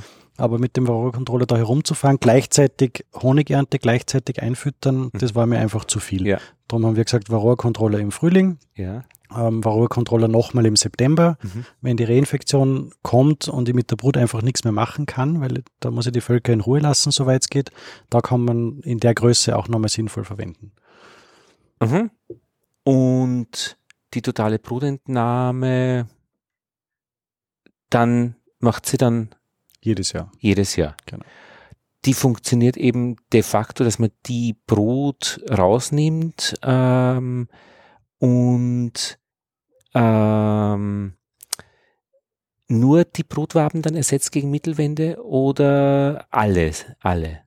Das kommt drauf an, aber lieber alle, Ja, wenn jetzt ein, zwei Waben bleiben, ist es kein Problem. Ja. Ähm, aber mein Konzept ist wirklich, die Brutentnahme möglichst spät zu machen. Also wir Ja. haben es jetzt auch in der letzten Juliwoche gemacht, ähm, in manchen Jahren sogar noch später, sogar erst Anfang August, ähm, um wirklich da zu sagen, dass ist die Milbenkonzentration schon sehr hoch, die man rausnimmt und die Brut wird wirklich dann vernichtet. Also keine Brutscheunen oder schlüpfen lassen und irgendwie, sondern wird konsequent Genau. eingeschmolzen und Mhm. weg damit. Und die Brut vorher ein, äh, auf, äh, mit einer Bann... Äh, Entweder mit Bannwaben oder Schieden oder je nachdem, wie verringern auf möglichst verringern, wenig, genau. also auf Genau. zwei oder so. Ja. Oder, Zwei oder drei, wir haben Ja. teilweise auch vier. Mhm. Gut, damit wäre ich mit meiner Frage mal, ja, das war mir wichtig. Also genau beobachten die Völker und, und im Ja. Zweifel wirklich auflösen. Das ist ein guter Tipp, um, Mhm. um nicht Probleme zu verschleppen. Mhm. Ja, so. Haben wir irgendwo äh, rote Fäden, die man nicht, die, die, die noch herumliegen? Ja, die Bildungsgeschichte. Äh, da kam Varroa, äh, nicht Varroa, wie ist das andere? Corona. da kam Corona und plötzlich konnten wir das Wissen nicht mehr in den Vereinen weitergeben, sondern mussten Online-Kurse machen. Was interessanterweise in Österreich dazu geführt hat, dass an den verschiedenen Ecken was entstanden ist. Ähm, und zwar ähm, jetzt ein, die Kurse die konnten nicht mehr in der bisherigen Weise durchgeführt werden. Das heißt, man macht das digital und dann wird es natürlich interessant, ähm, weil man einfach dann offene Grenzen hat, nicht? Also es ist ja dann nicht mehr lokal. Also wenn ich, wo ich lerne. Richtig, also der deutschsprachige Raum wächst da sehr stark zusammen. Das Und das merkt man gemerkt. im Bienenpodcast eben, der eben äh, kein definiertes Areal hat und es ist immer wieder erstaunlich, wo es Menschen gibt, die Deutsch sprechen, wo den man dann hört. Wa- Was ist die Idee Die Idee ist, von deiner Seite und wer ist dabei? genau, also die Idee ist durch Corona eigentlich beschleunigt worden. Sie war vorher schon da. Ähm, wie gesagt, ich mache selber schon seit Jahren die Bildung bei den Kindern. und die äh, Ausbildung bei den Einsteigerimkern und auch Königinnenzuchtkurse etc. und habe schon vor drei Jahren begonnen, die Kurse digital zu stützen, weil mir auch die Zeit zu schade und zu mühsam war, ähm, von einem 90-Stunden-Kurs die Hälfte im Seminarraum zu sitzen und den Leuten Theorie zu predigen. Ähm, haben wir eigentlich äh, vor drei Jahren schon begonnen, haben zu den Einsteigern gesagt, wir machen möglichst von den 90 Stunden möglichst viel Praxis bei den Bienen. Wir arbeiten wirklich die Bienenstände übers Jahr gemeinsam durch. Und die Theorie, die ihr wissen müsst, bis auf ein paar Ausnahmen, ähm, kriegt ihr Literatur, kriegt ihr Lernmappe und wir machen eine Online-Begleitung mit äh, Kontrollfragen zu den einzelnen Kapiteln. Und so kann jeder, so wie man es halt aus der Didaktik auch kennt, in seinem Tempo lernen und das, wenn er es braucht, dreimal lesen oder fünfmal lesen oder jeden Tag eine Stunde oder mal zwei Wochen durch, so wie er es haben will. Duolingo äh, für Spanisch auf Bienen. Genau, genau. Und das hat schon ganz gut funktioniert. Ähm, dann ist dazugekommen, neben Corona ähm, natürlich auch mein Know-how aus, aus dem äh, digitalen Bereich und der Erwerbsimkerbund, ähm, wo es im Februar in Graz Neuwahlen gab und ich vom Präsidenten in den Ausschuss mit aufgenommen wurde, um das Thema Ausbildung auch ein bisschen zu forcieren. Stefan Mandl, Stefan den wir Mandl, kennen genau. auch schon von einigen Gesprächen. Genau. Ja. Mhm. und ähm, hat, sich seinen, hat ja. sich seinen Ausschuss äh, neu zusammengestellt, ähm, hat mich und den Marian Aschenbrenner dazugeholt für das Thema Bildung und auch um das Thema Bio ein bisschen zu forcieren. Und äh, während wir noch so am Brüten waren vom Februar, was so das Konzept fürs nächste Jahr sein könnte, ist Corona gekommen. Mhm. Und da war dann die Entscheidung jetzt, wenn dann jetzt, ja, jetzt muss es auch schnell gehen und wir haben dann relativ rasch eben auch mit, mit Agenturhilfe ähm, diese Online-Plattform Imker AG, die Mhm. Schule der Erwerbsimker geschaffen. AG. Imker.ag, genau. Was ist ein AG eigentlich äh, für, für Internetkürzel Argentinien? Ja. Na, es ist ein, ein, ein ähm, nicht Argentinien, es ist irgendeine Insel. Okay. ja, Inka AG. Genau, ja, ja. AG. Und ähm, Antigua, ja, genau. möglicherweise. Ja. Und die Idee war eigentlich jetzt nicht zu sagen, wir machen jetzt nur was für die Erwerbsimker oder nur für Österreich, sondern wir haben gesagt, der deutschsprachige Raum im ersten Schritt, im zweiten Schritt vielleicht auch ähm, im englischsprachigen Bereich. Und es soll ein, ein moderneres Konzept des Lernens sein, also dieses digitale Unterstützen. In der Corona-Zeit natürlich nur digital, aber langfristig ist das die Idee eigentlich, dass man sagt, man kann Präsenzkurse entlasten mit der Theorie Ja. und mehr Praxis machen. Und man kann natürlich auch ähm, aus verschiedenen Ländern und verschiedenen Know-how-Bereichen die Leute zusammenholen und haben uns da der österreichische Erwerbsimkerbund und der deutsche Berufsimkerbund mhm. im Schnellverfahren so verständigt auf eine grobe Richtung, wo es hingehen soll. Ähm, und ich habe dann als, als Projektkoordinator einfach mal Fakten geschaffen und da relativ schnell versucht, was zu machen. Wir haben dann die ersten Kurse ähm, äh, mit dem Jürgen Binder, der ohnehin schon in dem Online-Bereich war. Angepasster Brotraum. Angepasster Brotraum, ja. genau.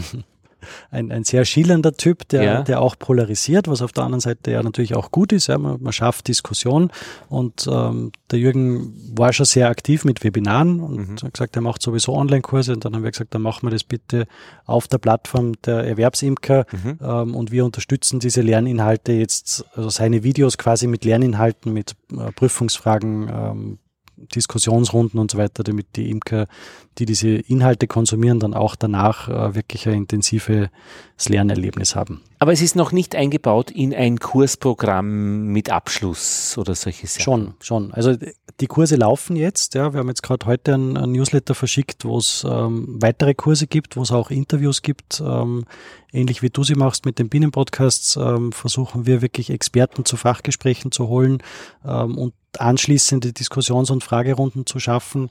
Ähm, und es wird zu diesen Kursen auch Abschlussprüfungen geben, ja, nach einem für Imker vielleicht etwas unüblichen, aber in anderen Branchen sehr üblichen System, wo man sagt, es gibt eine Online-Prüfung, die in einer gewissen Zeit zu absolvieren ist mit 85 Prozent und dann kriegst du ein ordentliches Zertifikat vom Erwerbsimkerbund und das ist äh, für alle Bereiche genauso gültig wie ein Präsenzkurs.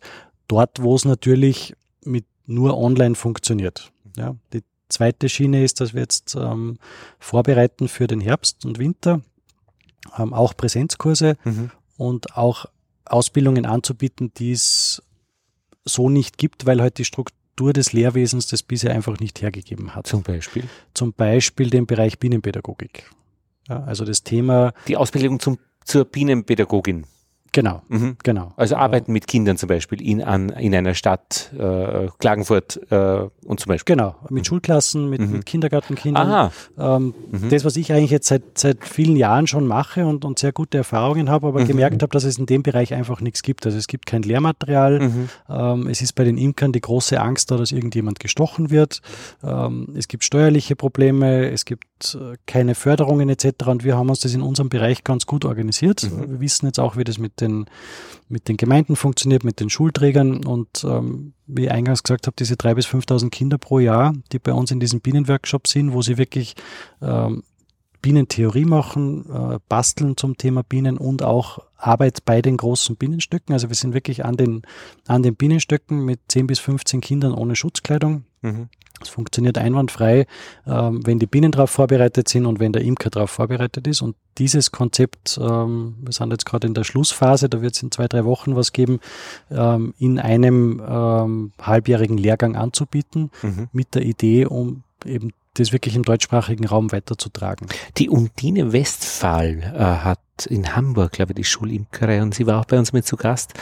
Und ich meine, sie fällt mir deswegen ein, weil sie ein Buch drüber geschrieben hat, aber auch weil eben, wenn man solche Kurse anbietet, mittlerweile die Distanz kein Thema mehr ist. Kann ja über Video äh, die Vortragende oder der Vortragende äh, dabei sein. Das ist schon sehr cool. Genau. Also Und wir haben jetzt, unser Konzept ist jetzt so, dass wir sagen, die Hälfte machen wir online. Mhm. Und dann wird es drei Wochenenden geben, wo man wirklich äh, praktische Präsenz macht. Wie schaut der Lehrbienenstand aus? Wie arbeitet man mit mhm. den Bienen? Ähm, wie geht. Also ich hole mir da auch, äh, wir haben insgesamt fünf Referenten, äh, wo auch wirklich Pädagogen als Profis dabei sind, wie gehe ich mit so einer Kindergruppe um, weil die mhm. sind ja mhm. ganz unterschiedlich. Jetzt muss man diese Referenten wahrscheinlich auch bezahlen. Und ich weiß nicht, ob ich zu tief in die Materie damit eindringe, aber äh, äh, es gibt auch Förderungen für, für Weiterbildungen und es wird wahrscheinlich bestehende Systeme geben, die wie Förderungen verteilt werden. Und wo in bestehende Systeme eingegriffen wird, gibt es wahrscheinlich Ärger. Im schlechten Sinne, aber vielleicht im positiven Sinne eine, eine, eine fluffige Konkurrenz und es entwickelt sich auf mehreren Seiten was Neues. Also von meinem Eindruck jetzt als, als Endkunde solcher Bemühungen ähm, bemerke ich, äh, dass es zum Beispiel wunderbare Imkerschulen gibt. In Wien zum Beispiel ähm, Bio-Imkerschule im, im Donaupark. Auch die werden ihr Kursangebot ändern, erweitern, mit Corona äh, beschäftigt sein. Äh, ich kriege mit in der österreichischen Bienenzeitschrift Bienen aktuell, dass es auch Fragestunden gibt, die, glaube ich, aus dem Linzer Raum kommen, Online-Fragestunden. Ich kriege mit aus Neuseeland ähm, von äh, Kiwi Miner, die ähm, einfach ähm, einmal im Monat, glaube ich, ähm, eine Fragestunde weltweit machen in englischer Sprache und man kann mitmachen und mitkommentieren. Da steckt jetzt außer das, was sie praktisch bekannt macht, kein Geld drinnen. Ähm, das dürften wahrscheinlich die Herausforderungen sein, in diesem Gebiet äh, etwas Neues zu etablieren und ohne, also wahrscheinlich braucht man da auch Trumpsches Chaos, da, dass einmal ordentlich was durchgerührt wird. Corona sorgt eh dafür, damit was Neues entsteht. Kommt dir das alles jetzt völlig neu vor, was ich da erzähle? Nein, das ist nein, das nein, dein Geschäft. Die, genau. Oder, was ist, oder dein, ist, euer Thema. Genau, das ist unser Thema und ähm, natürlich ist es so, wenn man was anders macht oder was Neues macht, gibt es immer, ich sage nicht Ärger, sondern Gegenwind. Also ich vergleiche das mit dem Radfahren. Wenn ich schnell Rad fahre, dann habe ich einen Gegenwind und so ist es auch bei den äh, bei diesen Themen. Ja, aber woher sollte der kommen? Also ein, einen Gegenwind habe ich mitgekriegt, das wäre der Marian Aschenbrenner, macht ein Video über, die, über, über, über wie man einen Ableger bildet und jemand sagt, ja, ihr nennt euch ja Bienenzentrum, was ist denn das für ein Auftreten? Ein selbstbewusstes nämlich, das sind, also diese jungen, gut ausgebildeten Imker eben, die die Erwerbsimkerei einsteigen. Aber denen wirft man vor, praktisch selbstbewusst aufzutreten. Also das ist ein Gegenwind, den ich bemerke.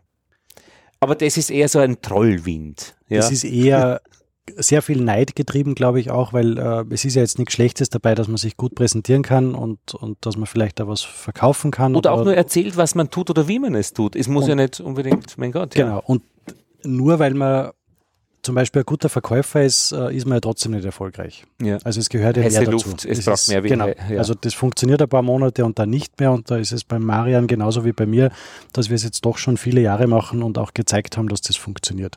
Und so wie dieses Projekt der Bienenhof, ähm, wo wir jetzt um, um, eine gute Million Euro dieses Gelände umgebaut haben, wo wir jetzt sitzen. Mhm. Ähm, An der Salzach übrigens, äh, ja. Genau, also ein, ein sehr schöner Gelände. Platz. Ja, Da, da haben auch äh, 90 Prozent der Leute gesagt, das wird nicht funktionieren und wo, wo wollt ihr das Geld hernehmen und wer braucht so einen Binnenhof und überhaupt. Mhm. Ähm, und jetzt ist es ein, ein stark wachsendes, wir sind jetzt zwölf Monate da. Ja, Wie viele Menschen sind denn da so dabei? Ähm, so herum?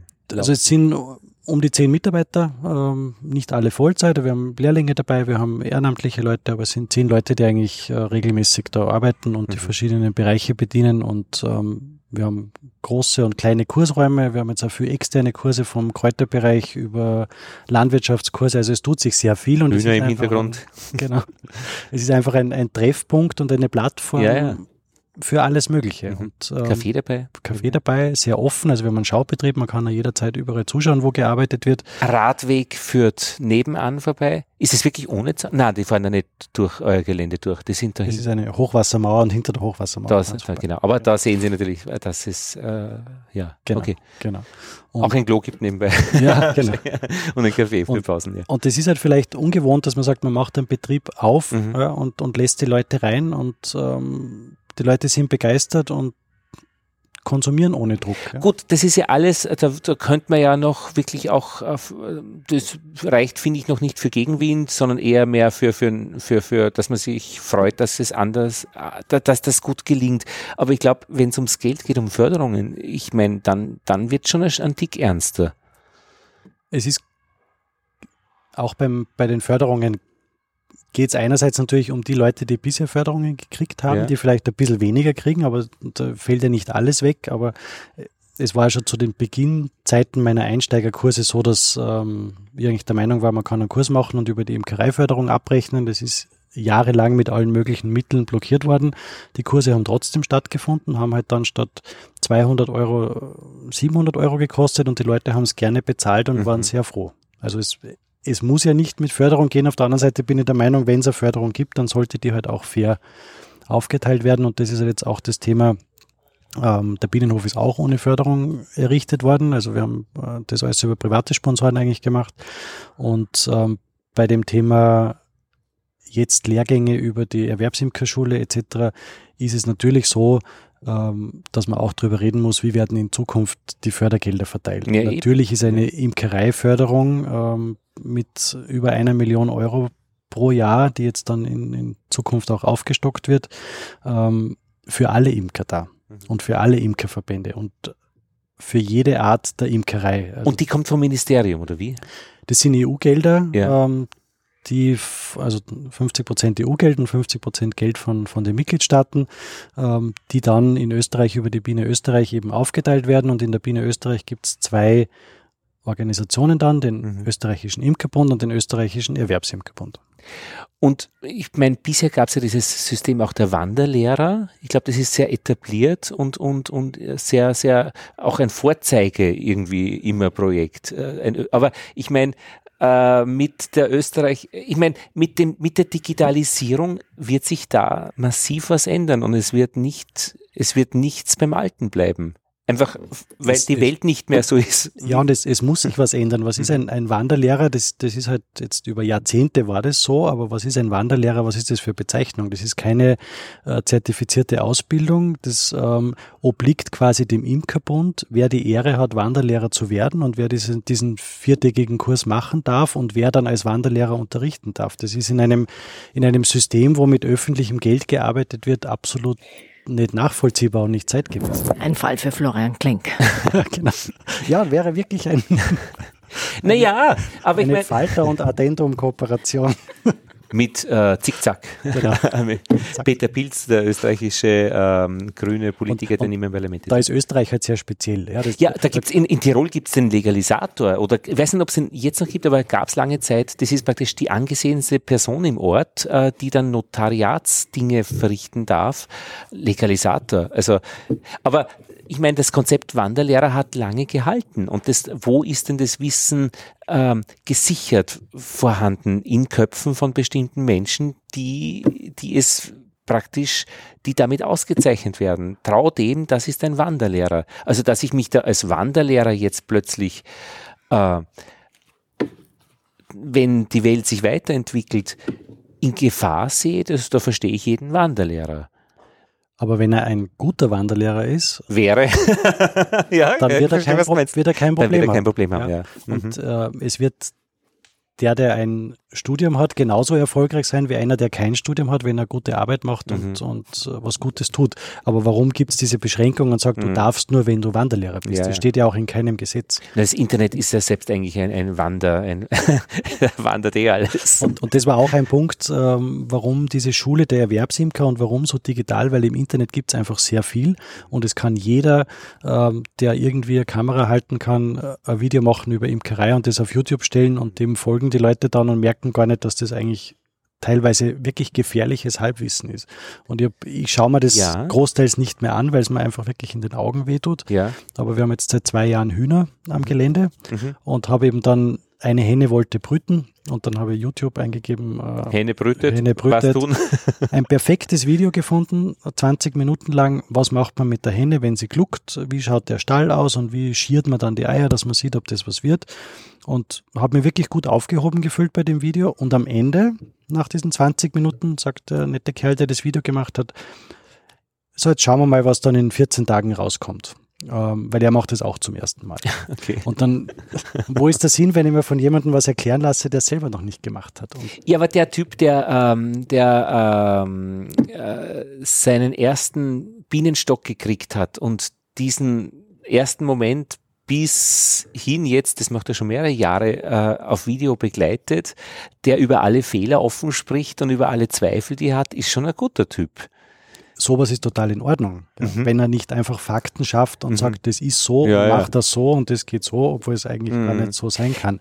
Ähm, und da ist eben das Konzept der, der Imker AG, dass wir sagen, es ist eine, eigentlich ist es eine Plattform. Mhm. Ähm, es kann jeder Inhalte beitragen. Es kann jeder ähm, Kurse anbieten ja. oder Videos liefern. Ja, ja, ja, ja. Wir sind nur ein bisschen die Redaktion, also wir machen natürlich eigene Inhalte, aber für diese anderen Dinge sind wir eigentlich nur die Redaktion mhm. und schauen halt, dass es ein gewisses Niveau hat, mhm. dass es dann begleitend die, die Kursfragen und Prüfungen mhm. gibt, aber es kann jeder beitragen und ähm, kann sein Wissen oder seine Erfahrung dort teilen. Es gibt auch noch äh, von Pia Aumeier und Dr. Liebig auch noch was, was ähm, digital funktioniert. Die machen so Webinare und sind aber auch von meiner Sicht aus eine recht äh, spezielle Gruppe, äh, die, die, die ähm, sehr mit wenig Wechselwirkung mit anderen Gruppen auftritt. Was auch immer das bedeutet. Wahrscheinlich, ähm, äh, ich weiß von Ihnen zu wenig. Müssen wir mal einfach gemeinsam reden. Ich bin noch nicht in Kontakt gekommen. Ähm, so, aber jetzt ist es zum Beispiel beim Podcasten so. Da könnte man sagen, ähm, ja, ähm, eine ähnliche Situation. Die Radiostationen, öffentlich-rechtlicher Rundfunk müssen sich öffnen. Naja, was hat man gemacht? Man hat das Radio freigemacht. Freie Radios sind entstanden. Aber so richtig eine Revolution hat erst stattgefunden, wie die Podcasts entstanden sind. Also etwas völlig Neues, äh, was mit Radio eigentlich nichts zu tun hat. Und Radio und Podcast sind zwei verschiedene Dinge. Und das Geniale an der Geschichte war, dass es beim Podcast einige Menschen in Deutschland gegeben haben, die dieses Format entwickelt haben. Einerseits die Art miteinander zu reden, also so wie wir hier sitzen mit zwei Headsets und einem Mikrofon. Ähm, und wir hören einander gut und es ist vor allem die Qualität, Radioqualität, Studioqualität. Aber diese Leute haben auch dafür gesorgt, dass die technische Infrastruktur so ist, dass jeder Mann, jede Frau Podcast machen kann, weil sie einen Player entwickelt haben, in dem er das einspeist. Und jeder kann jetzt auf seine WordPress-Installation mit einem RSS-Feed starten, äh, was Podcast erst richtig zum Laufen bringt. Ähm, es gibt da auch immer Hörertreffen, die diese Leute gemacht haben und jährliche Treffen, wo sie über wo sie das Format Podcast weiterentwickeln. Und in dem Moment, wo das alles beisammen war, die Schnittstellen, äh, die Möglichkeiten, die technischen Tools, die haben das echt selbst programmiert. Da waren dann auch Audiospezialisten dabei, wo man einfach diese unsere Spuren jetzt füttern kann und das mischt es intelligent auf etwas wunderbar Hörbares. Äh, dann hat es abgehoben. Und das dürfte wahrscheinlich auch eine Geschichte sein, dass es so viele Menschen gibt, die Informationen haben und auch in gewisser Weise teilen, ja, äh, dass eigentlich die große Kunst sein wird, eine Plattform in einer Weise zu entwickeln, die diese Systeme in Austausch bringt. Und das sind dann einfach die, also ja, die Heiligen in der Geschichte. Also über die Podcast-Heiligen sind großartig. Ohne die gäbe es das nicht. Ja? Ohne die gäbe es das nicht. Die sind aber aus der Hacker-Szene gekommen letztlich. Chaos Computer Club haben die genau, gemacht. Aber sie haben einfach ähm, was weiterentwickelt oder ja. was, was geschaffen, eine Plattform geschaffen. Und äh, ich höre selber sehr gern Podcasts, äh, ja. weil ich einfach gar nicht in, im Alltag die Zeit habe, ein Radioprogramm zu lesen, zu schauen, wann ist was, was mich interessiert und mir das dann genau zu der Zeit anzuhören. Und äh, bin viel auch im Auto unterwegs oder im Zug und, und höre bei der Gelegenheit die Podcasts und äh, dann, wenn ich Zeit habe, das ist ja beim Fernsehen, wird auch immer mehr on demand und das muss auch bei der Bildung und bei den Kursen so sein. Die Leute wollen mehr lernen. Man merkt ja, dass die Leute, ähm, auch die, die, die jetzt mit der Imkerei beginnen, mhm. die sitzen teilweise in Facharbeiterkursen, wo sie eigentlich gar nicht hingehören, aber was nicht schlecht ist, weil sie wissbegierig sind. Mhm. Und jetzt muss man ihnen dieses Wissen liefern. Und auf der anderen Seite, wie du sagst, beim, beim Podcast war es ja auch so, dass der, der was Gutes zu erzählen hat, aber nicht in der Lage ist, es ordentlich aufzunehmen. Mhm. Er hat kein Mikrofon, er hat keine Technik, er kann es mhm. nicht schneiden, wie mhm. auch immer soll er das transportieren. Und das war bei der Imker AG Plattform jetzt im Vorfeld die Diskussion, wie können wir das machen? Und ein, ein Weg ist eben, dass wir sagen, mittlerweile hat jeder ein gutes Smartphone und kann halbwegs gute Videos machen. Und wenn er was Sinnvolles zu erzählen hat bei den Bienen oder einen Arbeitsschritt, dann kann er das filmen mit dem Handy das kriegt da fast jeder hin, dass er das Handy hält oder jemanden hat, der ihm das Handy hält und einfach seine Arbeitsschritte macht, aber nicht gleichzeitig dann noch das kommentiert und erklärt etc. Sondern er macht seinen, sein Video, mhm. schickt uns das Video. Ähm, bei uns gibt es dann ähm, Fachleute, Imker, die das quasi sichten und schneiden. Das geht relativ schnell, wenn es da gut aufgestellt bist und erst danach wird das vertont. Und wann es ein Blödsinn ist, was er erzählt? Oder was man, er tut? Dann muss man mit ihm reden und sagen, entweder habe ich es falsch verstanden, ja, oder man kann an manchen Leuten wirklich sagen, also so können wir das leider nicht transportieren. Oder in der Fehlerecke, also so praktisch äh, die äh, äh, Dinge, die man besser nicht macht. Oder so, aber da muss man auch vorher drüber reden, bevor man den dann da in die, in die Fehlerecke stellt. Aber da ja. haben wir jetzt äh, schon einiges an Material gesammelt, weil es natürlich für den Imker viel leichter ist. Weil also ähm, Mhm. Ich merke es bei mir, ich habe jetzt schon viel Erfahrung mit dem, aber es ist trotzdem, wenn du live vor der Kamera was machst, gerade bei einem Bienenvolk, dann machst du das Volk auf, dann ist die Wabe nicht so, wie du es haben willst und dann fängt es schon und gleichzeitig sollst du nur erzählen, was du tust. Ja, ja, und bei Marian zum Beispiel war einer der Kommentare äh, bei seinen Videos, dass er zu schnell spricht. Aber ich glaube, das, das, das wurzelt sich weg über die, beim 20. Video wird das äh, genau, weg sein. Ja? Wir haben ja von Marian auch äh, Videos, die sind halt noch nicht veröffentlicht jetzt, weil wir es mhm. noch zusammensammeln, ähm, aber da wird die Qualität viel besser. Ja, ja. ja ich, ich ja, das, das, ist die Schlagzahl, ja. Ich habe sein Windrauschen nicht dabei. Ähm, mhm. Ich kann das wirklich äh, so schneiden. Ich kann ein Standbild einbauen, wenn ich vielleicht noch was genaueres erklären will. Ähm, das macht schon Sinn und wir haben jetzt ähm, dieses, dieses Konzept ähm, für 15 Minuten Lektion, wenn wir das Material kriegen vom Imker, das Videomaterial mit einer kurzen Erklärung, worum es geht, ist das innerhalb von einer Stunde, mhm. ist dieser Clip geschnitten, vertont und ähm, abspielbereit. Ich meine, die große Kunst wird wahrscheinlich sein, wirklich diese vielen verschiedenen äh, Menschen in Verbindung zu bringen und gleichzeitig auch nicht auf die Förderungen verzichten, die eigentlich auch zustehen, weil es Weiterbildung im Jahr 2020, äh, im Jahr Null nach Corona ist. Genau, genau. Und es gab ja, also einen großen Schritt haben wir ja schon erreicht, es wurde die Imkerei-Förderrichtlinie in der Corona-Zeit rückwirkend mit 1. April geändert, ähm, damit in einem ersten Schritt schon Online-Kurse überhaupt förderbar sind. Mhm. Das war ja vor Corona gar nicht möglich. Jetzt gibt es zumindest die Möglichkeit, dass man äh, gewisses Online-Format über die Förderungen abrechnen kann. Das war für die mhm. jetzige mhm. Zeit schon eine große Hilfe, mhm. aber es wird da noch mehr Änderungen äh, geben und werden notwendig sein, um, um einfach da wirklich auch ein bisschen mit dem Zeitgeist zu gehen. Das wäre natürlich auch interessant, wie sonst wo zugeht. Also falls jemand von unseren Zuhörenden was weiß, in die Kommentare ähm, ein bisschen schauen, äh, was anderswo so, so abgeht. Also ja, Gut, äh, äh, gut, ja, und dann diese, diese Modelle eben, ich kann kostenlos mitmachen, äh, ich kann für 9,90 Euro im Monat äh, abonnieren äh, und auch noch Fragen stellen, äh, nämlich Menschen, äh, die ich mir selbst aussuche, glaube ich. Ja, und solche, solche genau. Ich meine, das ist dann halt einfach die Kunst, äh, äh, etwas Pakete auch zu entwickeln, äh, wo, wo das für die Leute Sinn macht, auch äh, Genau, also wir sind natürlich noch können. in einer Findungsphase, aber eines mhm. der Konzepte ist eben, dass man sagt, einen Teil wollen wir auch, als, als dadurch, dass es ja doch ein, ein äh, Projekt vom Erwerbsimkerbund ist, kostenlos anbieten. Mhm. Ähm, gewisse Dinge werden kostenlos nicht funktionieren. Mhm. Ähm, und ein Thema, das wir jetzt eben haben, ist, dass man sagt, wenn du ähm, alle möglichen Vorträge permanent nachschauen willst und wir die quasi für dich äh, bereithalten, dann gibt es halt eine Monatsgebühr und du kannst aber dafür jederzeit auf die Inhalte zugreifen. Ähm, so ein bisschen wie der Yogakurs. Oh, also. Das hatte ich so entsetzt, ja. Nein, überhaupt nicht. Das war doch gut. Warte, was ich habe einen Yoga-Workshop um 300 Dollar gekauft.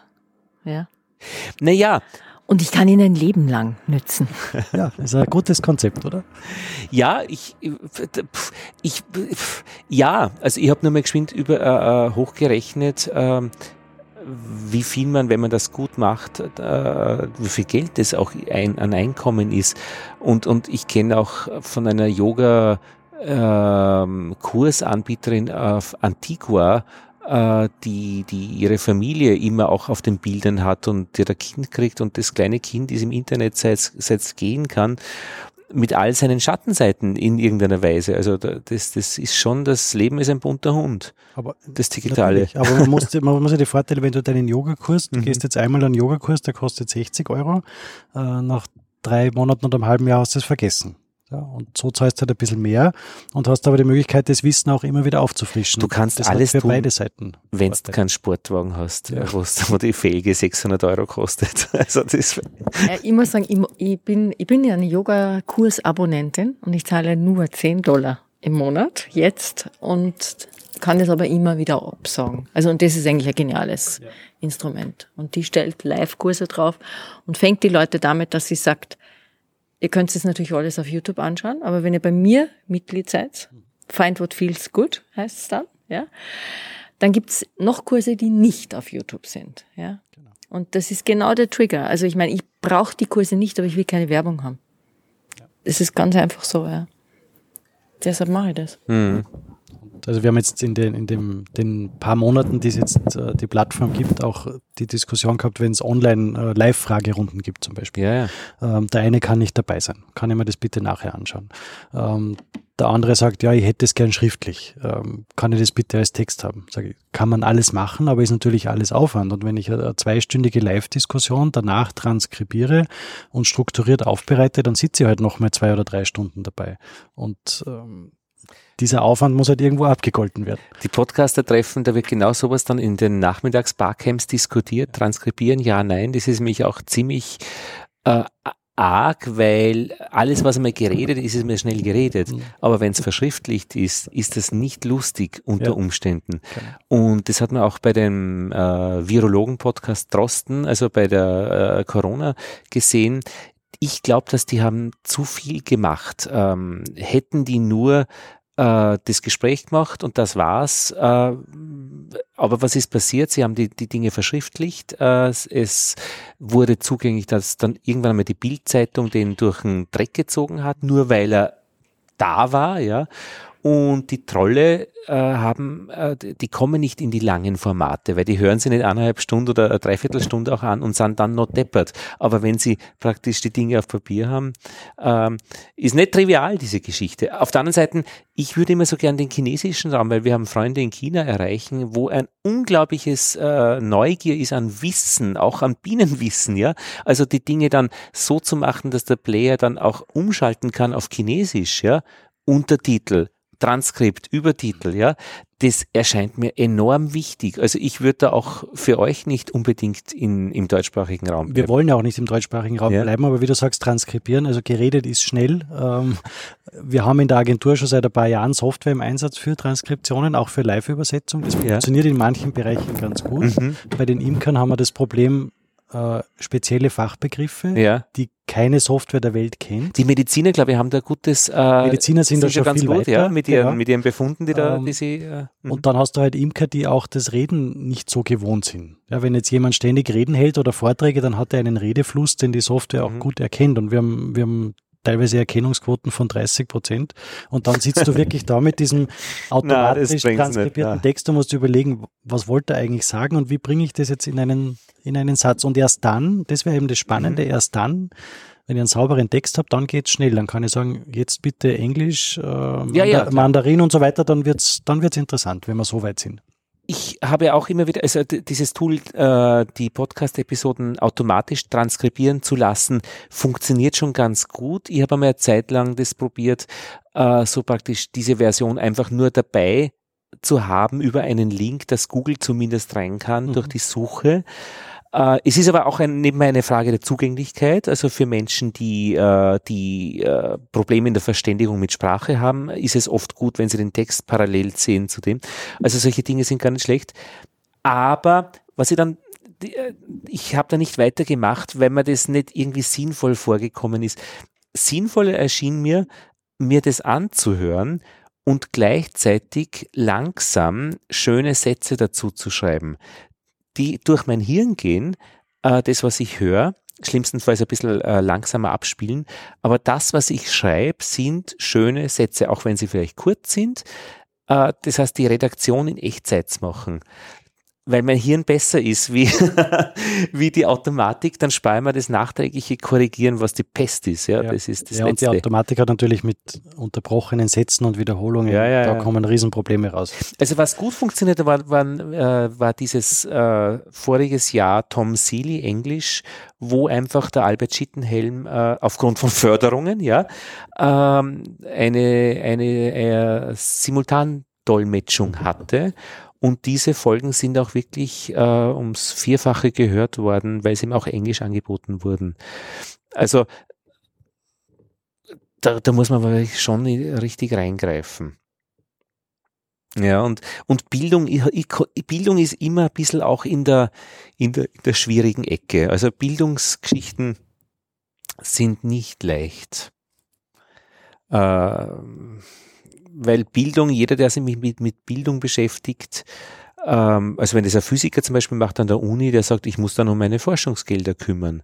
Du bist, wenn wer, wer sich um den Wissensvermittlungsprozess kümmert, äh, im Kollegenkreis nicht mehr angesehen. Ja. Das ist rätselhaft. Aber ich glaube, da ist die Imkerei nicht so, weil da ist immer Wissen weitergeben zentral gewesen. Es wird ein bisschen anders, ja. Mittlerweile. War auch schon immer so. Dieses, egal wie, ja. Du hast immer beim Großvater gelernt und der hat es dir erzählt, wie es war. Das ja, und schon, das ist aber nicht das, was eigentlich überlebt. Hm? Bitte? Das, was der Großvater als Imker gemacht hat, das ist bitte nicht das, was heute überlebt, oder? Also das haben wir doch in der Ausbildung sehr intensiv eingepackt gekriegt. Naja, weil es aus einer anderen Zeit war, aber im Wesentlichen hat er Wissen weitergegeben und natürlich macht man das heute anders. Also das erscheint mir noch alles ganz normal. Ich weiß nicht, ich habe den Eindruck gehabt, dass was mich immer verwirrt hat bei der Imkerei, das sind die verschiedenen Formen, es zu betreiben, die Beuten, die Namen, die, ich weiß nicht, weiß ich nicht, in England, glaube ich, in Großbritannien ist es einheitlich, da haben sie ein System, aber also auch als wir beim Manuel in Norwegen waren, hat es auch unterschiedliche Systeme gegeben. Und wie willst du da auf einen gemeinsamen Nenner kommen? Also da kann ich jetzt auf meine Yogalehrerin nochmal zurückkommen. Die hat 70.000 Abonnenten na, 700.000 Abonnenten, ist egal, ganz viel, ja. Ich rechne gerade 700 mit 600, okay. Ja, ja, macht nichts, ich bin schrecklich in diesen in Zahlen. Aber auf jeden Fall, sie ist nicht nur eine fantastische Yogalehrerin, sondern sie ist auch eine Schauspielerin und eine Sängerin und du merkst es. Also die Qualität des Gesprochenen ist nebst der Professionalität des Yogas und dann noch obendrauf dieses uh, American, it doesn't have to look like I do it. Find your way and feel it, ja. Das ist, das ist wirklich Können. Und da schaue ich und höre ich halt gern zu, ja. Und ich meine, Diversität ist super, aber wenn ich einen habe, der nuschelt, habe ich nichts davon.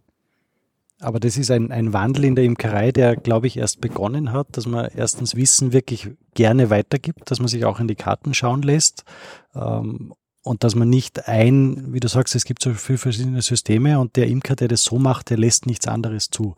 Und von dem müssen wir eigentlich weg. Es gibt viele Wege und der Biene ist es im Prinzip egal, also ob die Kiste jetzt eckig oder ganz egal. Äh, gibt es andere Faktoren, die für die Biene viel wichtiger sind und da müssen die Imker, die Wissen weitergeben, ähm, offen sein. Ja. Und spannend erscheint mir dann auch noch diese Erwerbsimkerei, Hopke-Imkerei, die einerseits vielleicht eine, eine fließende Grenze ist, aber de facto wahrscheinlich schon auch eine scharfe Grenze, weil das erscheint mir alles sehr kompatibel in einem Kursprogramm. Du kannst da praktisch die Grundlagen. Ich möchte immer eine Priesterschule machen für alle Religionen. Im ersten Studienabschnitt lernst einfach nur mehr Wein und Segnen. Das macht, das braucht der Rabbi, das braucht der, ähm, ähm, wer auch immer, äh, der Buddhist. Und dann erst im zweiten, äh, in dem zweiten Studienabschnitt differenziert sich die Geschichte. Und ich möchte es richtig auf Kommerz machen. Also so richtig, wenn, weil Pfarrer werden überall gesucht und da geht man dann schon, also das weiß man, okay, in 14 Jahren irgendwie, also hat diese Region braucht neue Priester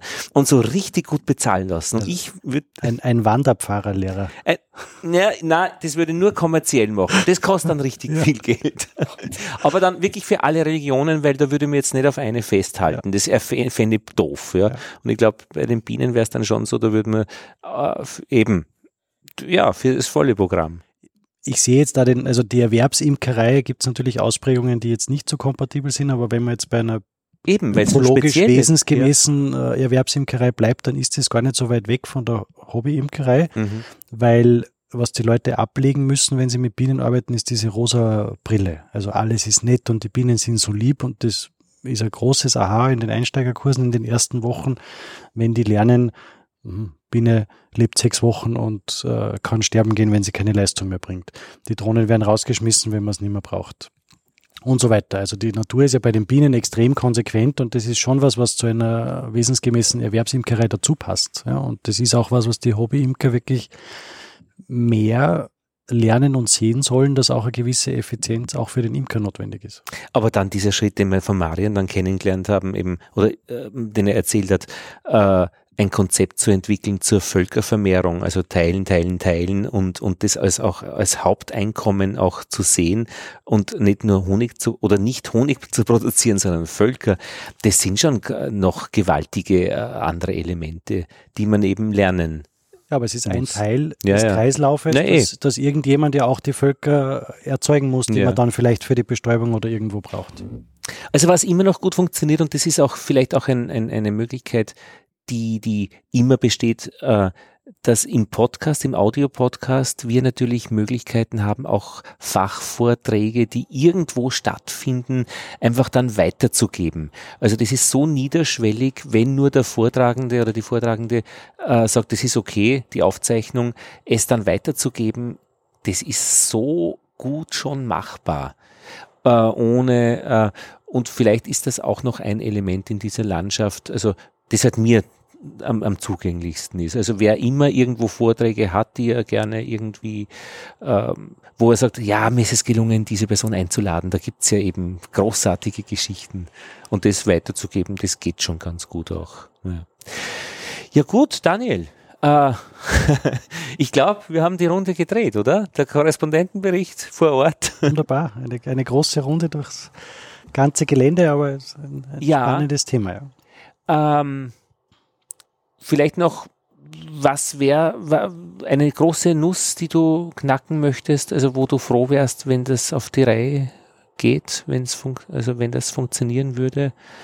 Was, was liegt am Herzen oder was drückt auf deine Schultern, was du gut gelöst haben möchtest auf Schnapp? Ich möchte gerne, dass, dass wir in der Gesellschaft äh, trotz Corona oder nach Corona einfach wieder einen Weg finden, der alle Bereiche berücksichtigt, sowohl die Gesundheit wie auch die, die Wirtschaft. Und ähm, als zweites eigentlich ganz wichtig, dass man in der Imkerei vielleicht gerade zum Thema Ausbildung und, und Weiterbildung ähm, ein breiteres, offenes Ohr hat. Ja, und vielleicht schaut, dass man mehr Dinge gemeinsam macht, statt äh, parallel oder gegeneinander. Mhm. Ja, das finde ich ist ein, ein sehr nachvollziehbarer und, und, und, und, guter und wichtiger Wunsch. Und damit hätten wir es. Vielen Dank für euren Besuch. Danke für die Zeit und den Inhalt. Und das waren die Bienengespräche, die Juli-Ausgabe 2020. Die schickt man jetzt wirklich dann noch im Juli. Äh, mh, morgen ist der 1. August. Fuchs.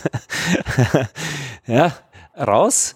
Und ähm, dann machen wir, glaube ich, ein bisschen eine Sommerpause. Ich bin dran an der Saatbau, aber das wird wahrscheinlich nichts werden. Äh, ich habe schon viel telefoniert und viel erklärt und irgendwo ähm, zwickt's noch.